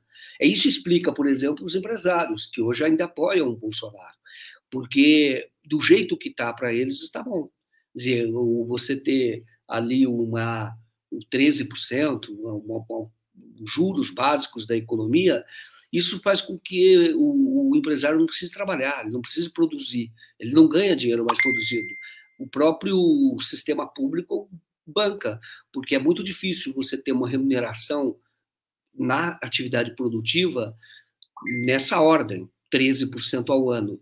Então, quando você tem é, esse juro básico, o empresário que já tem dinheiro, ele ganha dinheiro no sistema financeiro. Não precisa ter gente comprando. É isso que precisa mudar no Brasil, porque aí você vai ter paz, você vai ter serviços públicos de mais qualidade, você disse paz, vai ter segurança, claro que, que faz parte da paz. Você vai ter mais segurança, você vai ter mais educação, você vai ter um país melhor e mais os empresários não têm essa, essa visão. O Gessé Souza escreveu no primeiro, no primeiro não, no livro mais famoso dele, A Elite do Atraso, ele já escreve, também no Radiografia do Golpe também ele escreve isso, que publicou um pouco antes. Que, na verdade, essa elite brasileira ela, ela, ela, ela é uma elite de rapina, de, de ela, ela quer rapidamente enriquecer, ela não tem, ela não, não tem um projeto de médio prazo, tem um projeto de país, um projeto de nação. Agora, o Lula vai ter que conquistar todos eh, esses setores da sociedade, mostrar que isso é o melhor para todos. É o melhor, não adianta essa elite que, é, se o Brasil tiver todo estrupiado, ela vai para o exterior, ela tem casa no exterior, Guedes, por exemplo, tem, tem toda atividade no exterior. E aqui vem ganhar dinheiro mas não, não é todos que são assim. É preciso convencer a sociedade de que o, o, Lula tem esse papel. E o Ciro não entende porque faz parte do projeto do Ciro. E essa velha imprensa também não entende, não é que não entende, sabe que não quer um Lula forte, quer um Lula fraco, vencendo o Bolsonaro, mais fraco e refém dessa velha imprensa. Vamos ter que enfrentá-los, vamos ter que derrotá-los também, e eu acredito que vamos derrotá-los, não tenho dúvida, porque a, as pessoas fazem todos os cálculos, esses feiticeiros que fizeram golpe, etc., feiticeiros da política, né? fazem o cálculo, mas esquece do povo. Então, quando o povo está inclinado, o povo vai numa direção, ninguém segura. E, na minha opinião, este movimento começou. Esse movimento começou, não. Está amplificando. Já faz tempo que começou. Ele está amplificando para dar vitória ao Lula ao primeiro turno, que vai ser melhor para todo mundo. Muito bom, Joaquim. Vou ler aqui o comentário da Joana, que disse que vai fazer café vendo o melhor jornal 247. Então a gente está tomar café com a Joana. E também a Janete Urtasun, que mandou aqui um superchat. Enquanto a Globo conseguir segurar o Guedes até vender a Petrobras, o Bolsonaro se mantém em ações perversas. Thaís Neves, bom dia. Daphne, nas redes bolsonaristas estão dizendo que só os militares vão votar, que o Senado já aprovou. Todo mundo acredita. Pois é, as pessoas acreditam nos maiores absurdos. E falando dessa elite, né, essa elite de rapina que você falou, vendem até a mãe deles e querem, obviamente, vender o mais rápido possível a Petrobras, como disse aqui a nossa internauta. Então, já trago aqui a matéria que está no 247, que é essa daqui: governo Bolsonaro dá mais um passo para a privatização da Petrobras. Ministério das Minas e Energias formalizou o pedido de inclusão da estatal em programa de privatizações. É, mudou o ministro das Minas e Energias e ele foi a primeira declaração dele, né, Joaquim? E rapidamente aí o negócio está andando, né? Então passo para você aí é, destrinchar para a gente essa notícia que tem tudo a ver com o que você acaba de falar. Sim. Daphne, eu acho o seguinte: eu, vamos chamar assim, essa elite de rapina, como você falou, tem interesse na Petrobras porque faz parte do saque, assim como a privatização da Eletrobras. Então, é, é, é uma vez, olha só, hein? eu ouvi do Maluf, entrevistando o Maluf, ele falando da época da privatização das rodovias. Ele, ele, ele tem é, construiu algumas rodovias imigrantes, são várias, a Bandeirantes, ampliou Anguera, etc. E aí ele dizendo o seguinte, e ele estava falando do preço, e ele, ele disse o seguinte, é, é saque. Ele falou, as pessoas não têm ideia de quanto custa fazer uma estrada, com desapropriação, com, olha, Maluf, com desapropriação, com é, toda a obra que precisa fazer uma estrada. É muito dinheiro. Mesma coisa Petrobras, mesma coisa Eletrobras. Isso consome muito recurso. Vale muito. É um investimento absurdo. Veja, veja o Banespa o que aconteceu com o Santander. O que o Santander pagou pelo Banespa, o Santander lucra num ano, hoje em dia. Olha em quanto tempo eles não estão lucrando. Então, o patrimônio do povo é o maior investimento que eles podem ter. É o maior. Investimento que eu quero dizer é saque. Porque é, é dinheiro do caixa, dinheiro garantido, é dinheiro no bolso, dinheiro do povo. Então, o que eu falei para você, até o Maluf disse isso na ocasião, eu ouvi bem. Ele falou, então, esse preço que estão colocando com outorga, não sei o quê, etc., ele falou, isso não paga nada, entendeu? Isso não paga nada. Isso não, não, não, não recompensa todo o investimento que o povo, que ele não chamava de povo, que o, o Estado fez. No caso, era o governo do Estado de São Paulo. O governo do Estado de São Paulo fez. Mesma coisa da Petrobras. O que eu quero dizer é o seguinte: é saque, essa elite da rapina quer, porém, na indústria do petróleo não interessa a privatização da Petrobras. O que interessa é o esquartejamento da Petrobras. Isso ao interesse geopolítico. E isto já está sendo feito desde o golpe. Então, a, a, a, Petrobras perdeu capacidade de geração de caixa. Então, você pega uma coisa que é o seguinte: ela perdeu a distribuição. Tem uma parte lá da Bahia, inclusive, de combustível está mais caro também, que perdeu totalmente. As refinarias querem privatizar, porque aí a questão de extrair o petróleo deixa a Petrobras extrair o petróleo e com os riscos todos que, que, que, a atividade encerra, e a própria Petrobras tem essa expertise.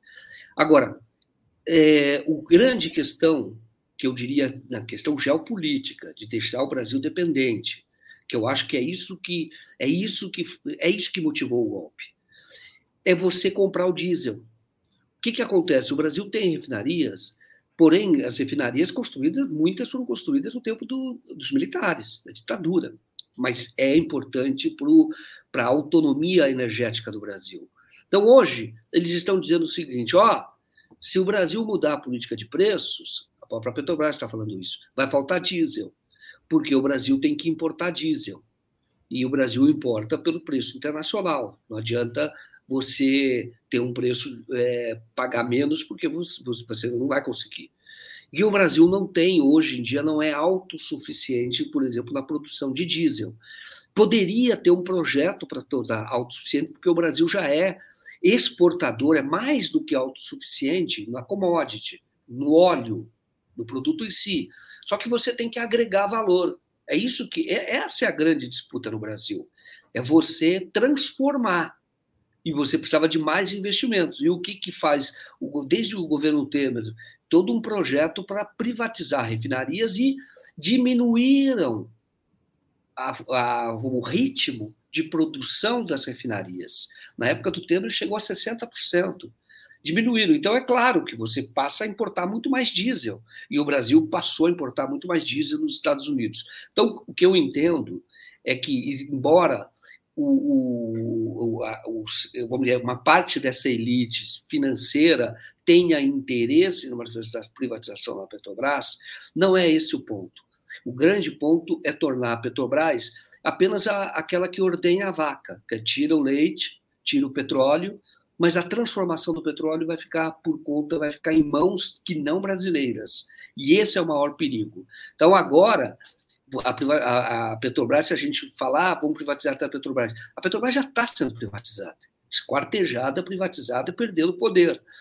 O que o grande, o grande desafio do próximo governo, o governo popular, é tornar de novo a Petrobras forte, fazer grandes investimentos em, em refinarias e fazer com que o Brasil não tenha apenas a produção de óleo acima das suas necessidades, mas que domine toda a cadeia.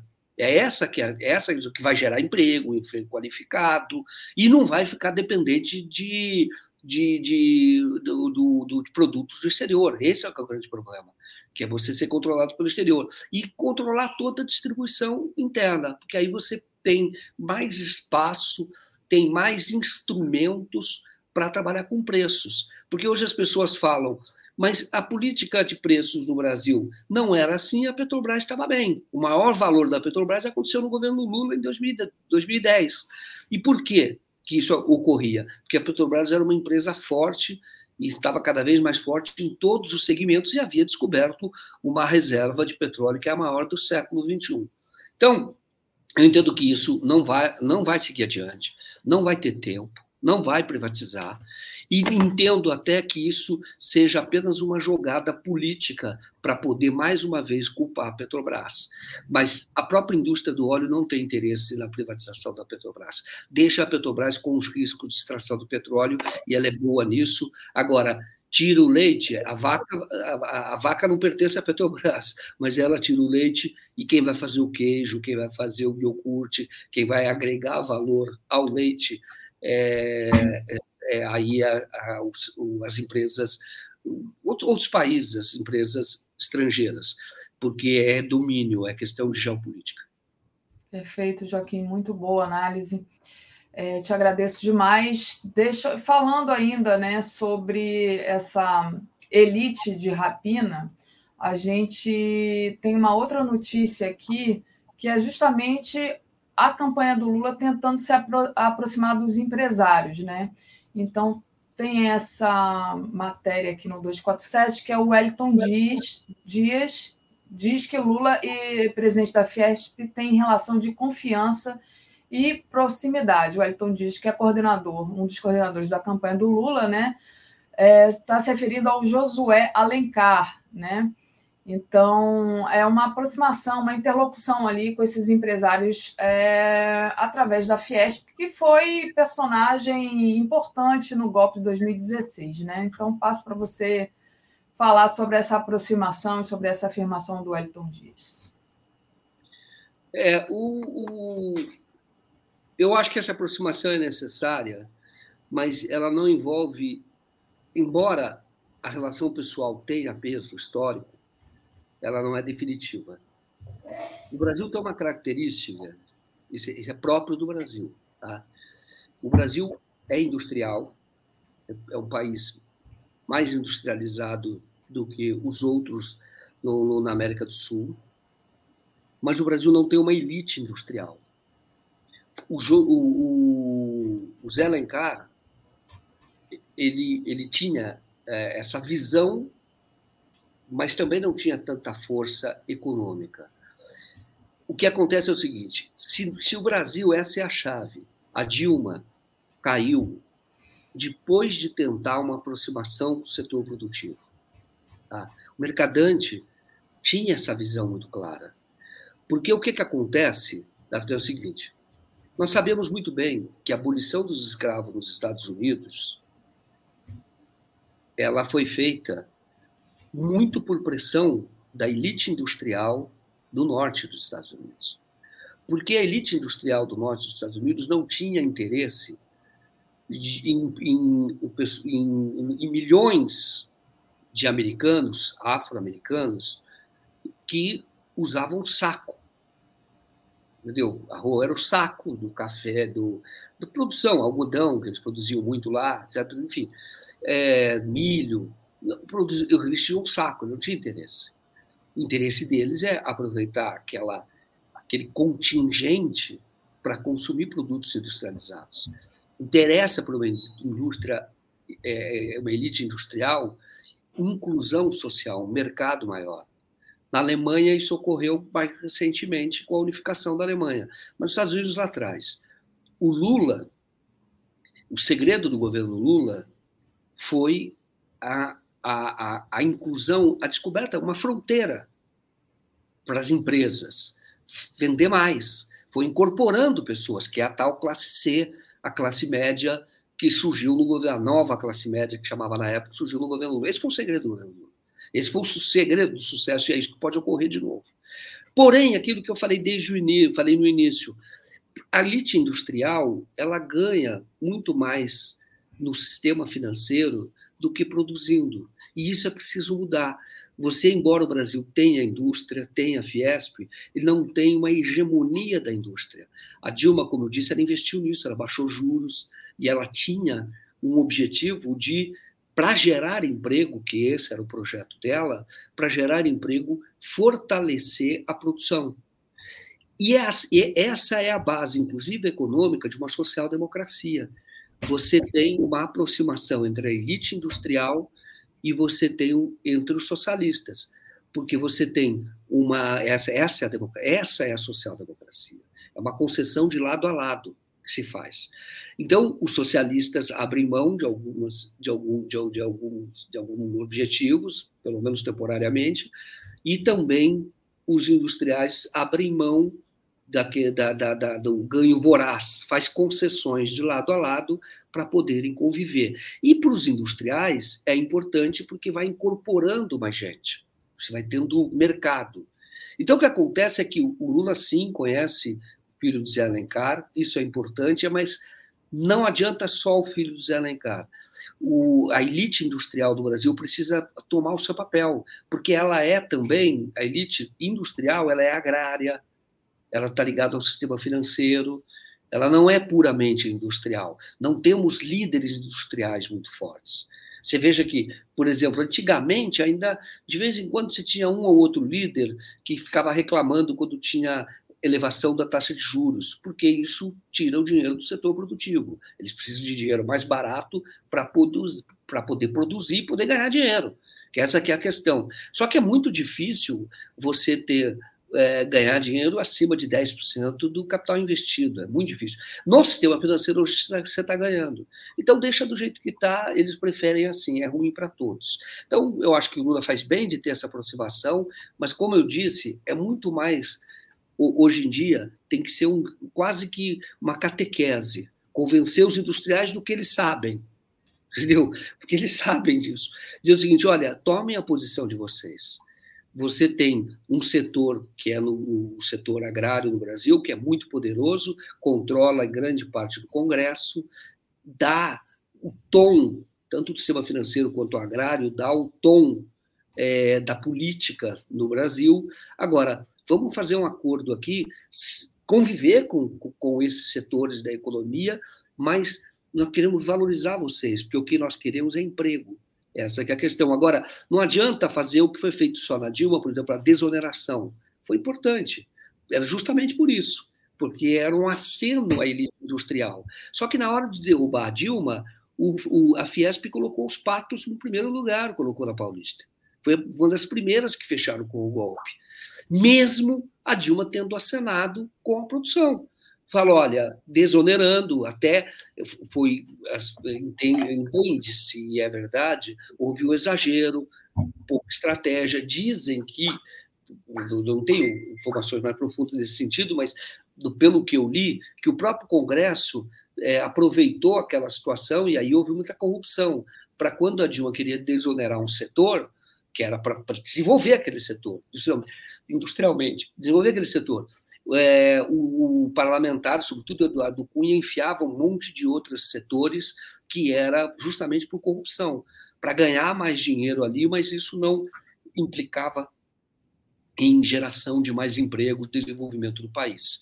Então, acho que vai ter que, nós temos é que educar a nossa elite industrial, essa é a verdade, fazer com que eles tomem a posição deles, que eles entendam que um governo que valorize o trabalho, que um governo de mais salário, porque para a elite industrial, viu, Daphne, essa reforma trabalhista ela, ela não resolve, isso não é, é pouco, é, os números são muito maiores, a indústria automobilística, por exemplo. Então, não é, é, por causa do trabalho intermitente que eles nem precisam disso, mas eles concordam, eles não tomam posição, e eles têm interesse, é preciso que isso fique muito claro, teriam, em tese, a própria indústria turística no passado pagava muito bem no Brasil. Muito bem. E isso desenvolveu o país como um todo. É você fazer com que os empresários entendam que uma valorização do trabalho está de acordo com o interesse deles. Como eu disse, 150, 160 anos atrás, a elite industrial nos Estados Unidos entenderam isso. As coisas mudaram lá, tá? Mas os Estados Unidos cresceram muito naquela ocasião, se tornaram muito fortes naquela ocasião, assumiram uma hegemonia política, inclusive no mundo, porque tiveram essa visão. Falaram, bom, a escravidão não nos interessa. E interessava a um setor agrário do sul do país, que é vivo até hoje, mas tem lá os embates o tempo todo. Sempre tem, estamos vendo isso agora, a extrema-direita cresce lá, mas houve essa disputa. E é preciso que haja essa disputa no Brasil. A indústria no Brasil precisa tomar sua posição. A indústria no Brasil precisa de aliança e precisa do interesse dela.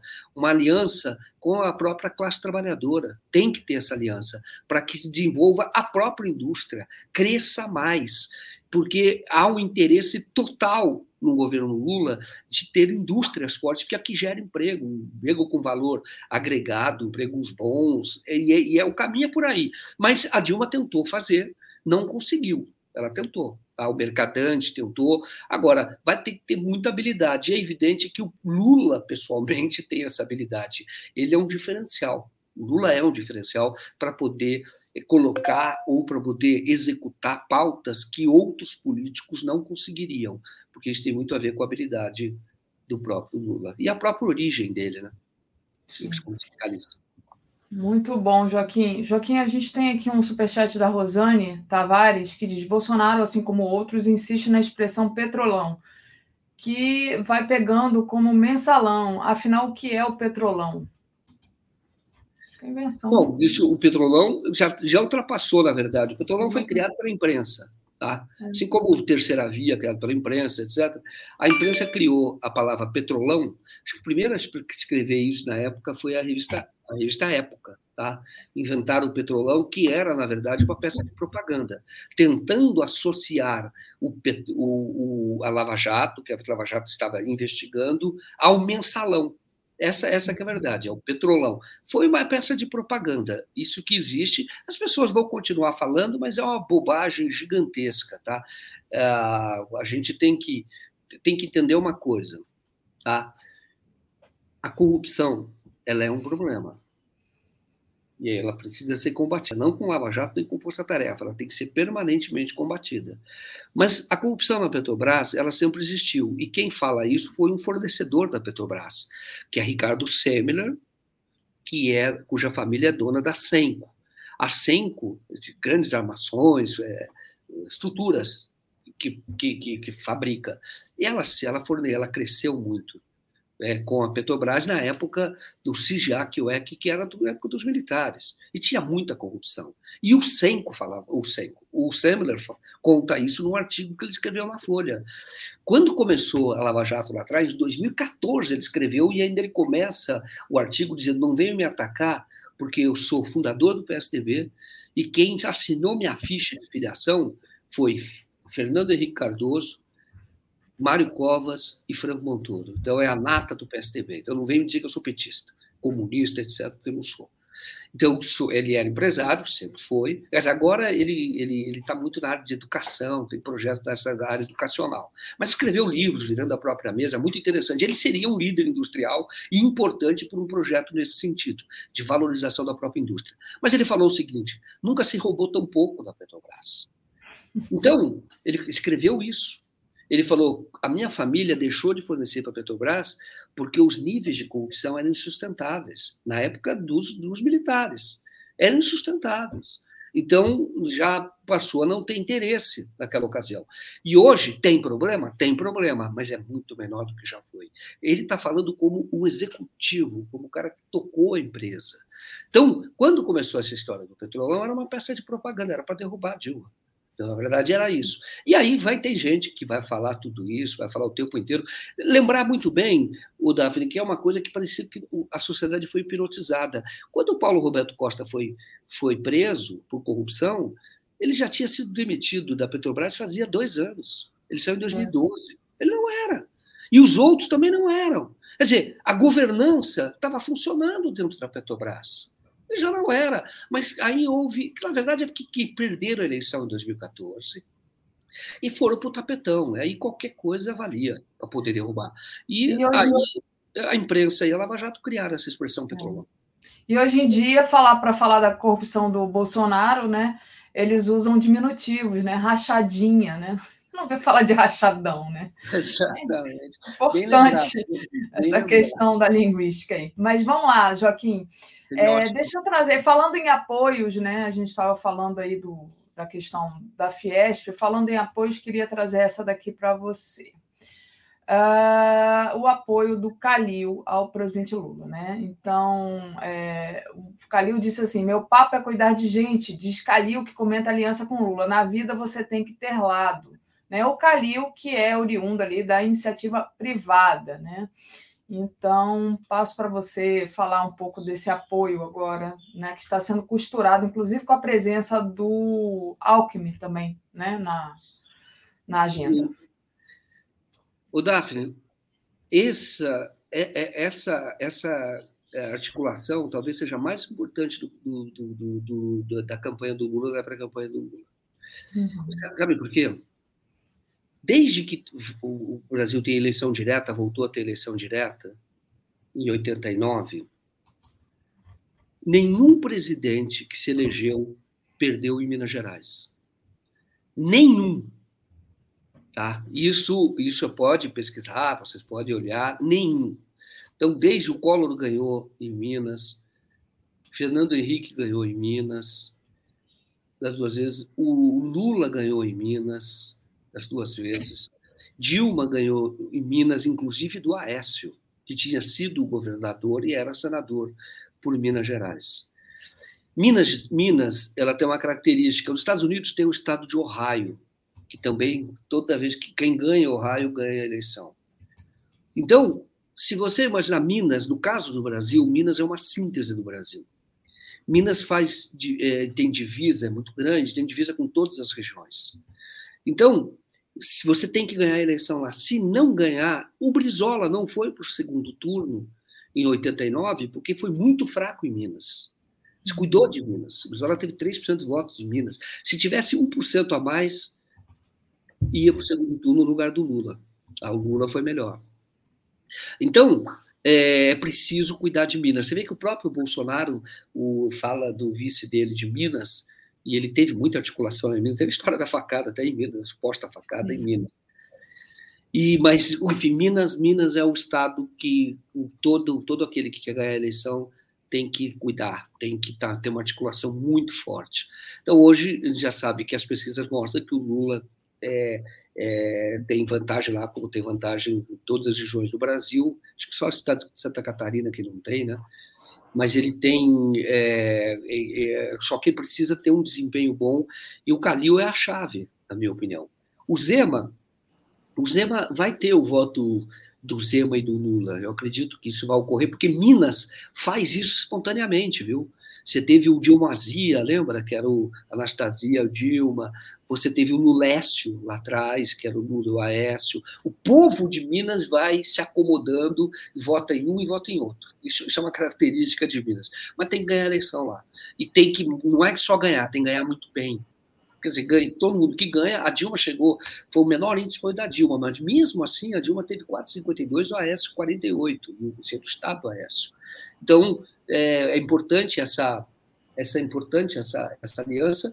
E o Calil é uma figura, né? Eu acho ele muito, muito sincero, muito espontâneo, eu acho um político interessante. Ele era de outro partido, um partidinho aí, depois que foi para o PSD, que cresceu muito lá, na, lá em Minas Gerais. E, e, acho até que seria importante a eleição do, do Calil para o governo de Minas Gerais. Mas do ponto de vista da eleição do Lula, da campanha do Lula, tem que fazer essa articulação, fortalecer mesmo, para ter um, um palanque muito forte e para poder cumprir também essa característica da nossa eleição.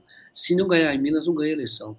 Então, tem que ganhar é, em Minas para ganhar a eleição. E Minas, como eu disse, você pega é, é, é uma questão é uma questão da própria é, perfil é, cultural até de Minas Gerais. Você tem, você tem é, o Vale do Jequitinhonha, Jequitinhonha que você tem uma, uma, um tipo de influência, você tem o sul de Minas, que é uma influência também outro tipo de influência, você tem o Triângulo Mineiro, que é o que é Goiás, outro tipo de influência, é, você tem Rio de Janeiro, Juiz de Fora é extremamente carioca, entendeu? os caras falam até com sotaque carioca. É, a gente brinca que Juiz de Fora é, é Rio, né? Lá no Rio a gente brinca que é Rio. E eles dizem também, né? Não, a gente é Rio. Exatamente, entendeu? Então, mas é uma mas no fundo, no fundo, se você for ver bem, é uma característica mineira, entendeu? Eu não sou mineiro, meus avós são, quase todos, mas o menos um. E o E o, o é, é, é, característica do, do, do, mineiro, entendeu? Então, e também dessa coisa do, de votar em um, votar em outro. Isso também ocorre. Mas tomara que essa aliança seja, seja formalizada e seja importante para os dois. O Calil, como eu disse, parece que fez um. Eu não moro em Belo Horizonte, não conheço tanto, tenho amigos que moram lá, mas parece que fez uma boa administração, apesar de todo o problema. Na época da pandemia foi muito firme, e ainda estamos na pandemia, né, mas num período mais agudo foi muito firme, e que, e que se saia bem lá, que seja importante para os dois. Para os dois lados, mas não podemos descuidar de Minas, não. O Brasil não pode descuidar de Minas, como eu disse, é, um, é uma síntese. E olha que interessante, pode, pode pesquisar não ganhou em Minas, não ganhou a eleição. Todos que ganharam a eleição ganharam em Minas. Muito importante. A Silvana Lima aqui está dizendo que é fã da gente, Joaquim. Então, beijo, Silvana.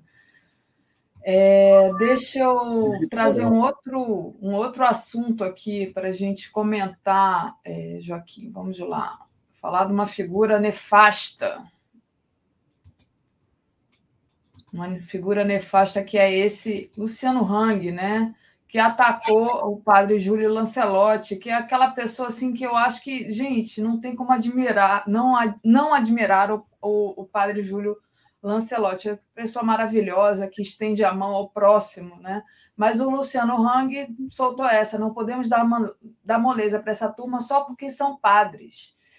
Então, tá aí essa figura. Eu não gosto nem de ver a foto desse homem, mas passo para você, Joaquim. Para melhorar aqui o ambiente. Esse é o retrato dessa tragédia. Esse é, o, esse é a cara do empresário que vende produtos importados, a cara do empresário bolsonarista né, e que quer ditar regras. E é desonesto. E veja bem, repito, o Sano Hang é desonesto. Você sabe quando eu fiz a história do Moro? Tem um, um vídeo que eu estou para fazer. Porque o Celso Três, que é o procurador que fez a CC5, que contou a história do Moro, como o Moro favorecia a, a esposa quando foi juiz. Corrupção, né? quando foi juiz em Cascavel. E o Celso Três, ele teve, ele quase caiu, ele teve uma pressão gigantesca, porque ele descobriu, o Celso Três, procurador da CC5, ele descobriu o esquema de corrupção do Luciano Heng através da CC5. Então eu falo para você, ele falou: "Ah, quem defende bandido, bandido é". E quem é bandido, bandido é. Ou você acha que o, o Luciano Heng chegou nesse ponto quando tem esquemas pesados de sonegação, pesados de sonegação, e não é bandido? Quer dizer, rouba o povo e não é bandido. Qual a diferença? O Celso 3 descobriu o seguinte: o Luciano Heng tem um irmão eles tinham um esquema de, de, de sonegação para poder ter preço, sonegação pesada. Ele descobriu o esquema, descreveu todo o esquema, denunciou, e aí o TRF4, esse do Lula, tinha lá uma segunda turma que era uma turma escandalosamente corrupta, que foi lá e arquivou. E o Celso 3, na época, não ficou quieto, colocou a boca no trombone, e eu acho que um deputado, se não me engano, o padre Rosinha, um deputado lá do, do Paraná, denunciou na tribuna, e teve um pandemônio, mas era um esquema pesado do Luciano Heng. Então, o que eu quero dizer é que o Luciano Heng, ele, é, ele não é só um bobo da corte. O Luciano Heng tem, estou te falando por esse processo, tem na sua origem, não sei como é hoje, grandes esquemas de roubalheira, porque sonegação é roubalheira. Então, quando ele, ele fala mal do padre Júlio Lancelotti, eu diria para você que isso seria até é, um prêmio para o padre Júlio Lancelotti. Não que o padre Júlio esteja ligando para isso. O padre Júlio chegou numa fase da vida que ele, tá, ele superou essas coisas. Entendeu? Ele tem, ele, ele me parece uma alegria muito grande, um, uma vocação muito grande de atender os mais necessitados, os pobres, e, e ele gosta de estar defendendo os, os humilhados, os, a ralé brasileira, entendeu? É, ralé, no sentido do, do próprio Gessé escreve no livro dele. Então, é, e ele, ele gosta de estar do lado destes e, e fez essa opção. Então, quando você tem um, um, um, ladrão do dinheiro público, porque sonegador é ladrão do dinheiro público. Sonegador pesado, né? Não, às vezes o empresário que, pequeno aí que o cara faz das tripas coração para poder sobreviver. Estou falando desses grandes esquemas, que é o caso do Luciano Heng. Então, quando vem um ataque deste, eu dei até um prêmio para o padre Júlio Lancelotti. O, o, Luciano Heng, eu acho que ele é candidato a senador, né? Salvo engano, não sei. Pelo menos seria. Ele está fazendo política, está no estado mais bolsonarista, infelizmente. Santa Catarina está tão lindo, né? tão, tão bonito, é. né? de praias tão lindas. E, e, mas hoje tem, tem uma, uma formação política ali, uma influência política que é terrível. Né? E o Luciano Heng, ele reflete bem esse setor podre da elite de Santa Catarina. Né? Então, é, o Padre Júlio é, receba como um prêmio o ataque que o Luciano Heng faz. Tem quando ele falou que, que é quem defende bandido, bandido é. E quem sonega grandes quantias aqui no Brasil é o próprio bandido, não está dele defendendo o bandido, e é isso que o Luciano Heng fez, e é isso o que o Celso III descobriu, documentou, mas houve uma influência política e corrupção que o TRF4 impediu que essa investigação fosse adiante. Muito bom, Joaquim, é isso, né? É, a gente tem que chamar pelo nome o ladrão de ladrão. Né? Acho importante essa, esse é toque que deu o Glauber Braga lá, quando ele chamou o Moro de juiz ladrão. A gente tem que chamar o Luciano Hang de bandido também. Né? A gente tem que nomear, porque senão eles usam sempre essa retórica da corrupção, da bandidagem, do ladrão, contra as pessoas que absolutamente não estão cometendo isso, né? E essa sociedade polarizada que a gente vive é uma coisa impressionante, né? Coincidentemente ou não, Sempre quem apoia o Bolsonaro está ali com um pezinho na perversão, na bandidagem, na, na questão da, da, enfim, do mau caratismo, né? É, e aí a gente fica feliz de estar do lado certo das pessoas boas, né? E não essa gente de bem que a gente coloca aí entre bem no bem muitas aspas. Joaquim, a minha parte aqui eu termino, te passo para você se quiser adicionar mais alguma coisa ou se não, se despedir aqui do pessoal e aí eu trago a nossa programação de hoje.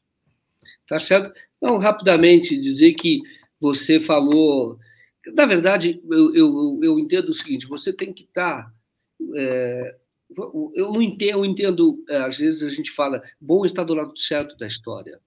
Então, é, todos nós temos algum tipo de, todos nós temos algum tipo de falha, entendeu? A questão é o interesse que nós temos, a defesa que nós fazemos de um projeto de país, de um interesse público. Então, é, o, a, a, história, por exemplo, eu contesto muito. A Ku Klux Klan tinha um jornal que era o, o nome do jornal é Cidadão de Bem. Isso eu, eu não gosto desse termo de ah, eu sou um cidadão de bem, sou do bem, etc. Então eu digo para você não, eu tenho um compromisso com o interesse público, um, um compromisso com o interesse do povo brasileiro e, e uma luta para que o povo brasileiro tenha o um mínimo que um indivíduo, um cidadão possa ter. Então, quando eu vejo é, o, o que acendeu nos últimos anos aqui no Brasil, o maior mal que nós temos é o da hipocrisia. Duas coisas: hipocrisia e ignorância. Aqueles que eram ignorantes, ignorantes, ignorantes totais, eles foram empoderados. Esse é o grande problema do país. Aquele o, o do concurso lá, o, é, o Guedes, Evandro Guedes, né? É isso? Que é o cara que diz que fala com orgulho que já bateu em pobre, mulheres, Isso. todos. Uhum. Esse é o retrato deste Brasil que foi empoderado, dos ignorantes que foram empoderados. Então, isto daí é que nós temos que combater. E, de outro lado, o que eu não suporto pessoalmente é o hipócrita. Então, aquele que é, que é, é, é o Luciano Heng, aquele que é ladrão comprovado, com investigação, com provas, e que só não foi para a cadeia, nem ele o irmão, porque conseguiram manobrar no TRF-4. Então, esses hipócritas também precisam ser combatidos, fortemente combatidos. E nós precisamos retomar um país em que é, as pessoas, em que a vergonha volte a, a ser um elemento da sociedade. O Bolsonaro é um sem vergonha, os bolsonaristas são sem vergonhas, então torturam pessoas e continuam por aí. E isso não era assim. Isso é mais recente, naturalizando a bandidagem, a bandidagem para valer mesmo, não é? Os milicianos, bandidos e hipócritas falando com a boca cheia como se estivesse do lado certo da história. O que mais me dava nojo, nojo é a palavra correta, foi quando teve esses movimentos todos, em 2013, 2014, era que eu via vagabundos, ladrões, ladrões mesmo, aqueles caras que tinham loja de carro e só tinham trambicagem, sendo sem vergonha, policiais corruptos, estes querendo ditar regra para o país e dizer que estava combatendo a, a, corrupção. Isso sempre me deu nojo. E isso é preciso combater essas pessoas. Como eu disse, o que tem que ser virtuoso é a instituição, o sistema tem que ter virtude. Nós somos pessoas falhas, todos. Todos, alguns mais, outros menos, alguns graves, outros menos graves, mas todos nós. Agora, nós precisamos retomar um país em que as pessoas tenham vergonha, vergonha de fazer algo errado, tenham vergonha da tortura, tenham vergonha da roubalheira, tenham vergonha da ignorância, e que as pessoas então trabalhem por um país melhor, e eu acho que esse deve ser o compromisso de todos nós. Era isso, quero desejar a todos vocês um excelente dia, uma excelente terça-feira, né? E não esquece de, não façam como eu, deixar para o último dia a declaração de imposto de renda, né? Não façam, mas se vocês fizerem, não se esqueçam. Dá muita dor de cabeça quando o final apresenta a declaração a tempo, entendeu? Daqui a pouco eu vou correr para finalizar. Vai.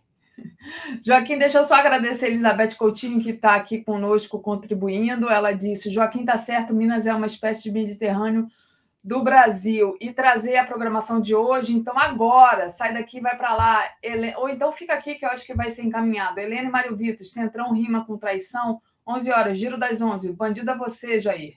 13 horas, Máfia no Sertanejo, com Vinícius Carvalho. 14 horas, Cannabis. STJ decidirá sobre cabimento de IHC para cultivo medicinal.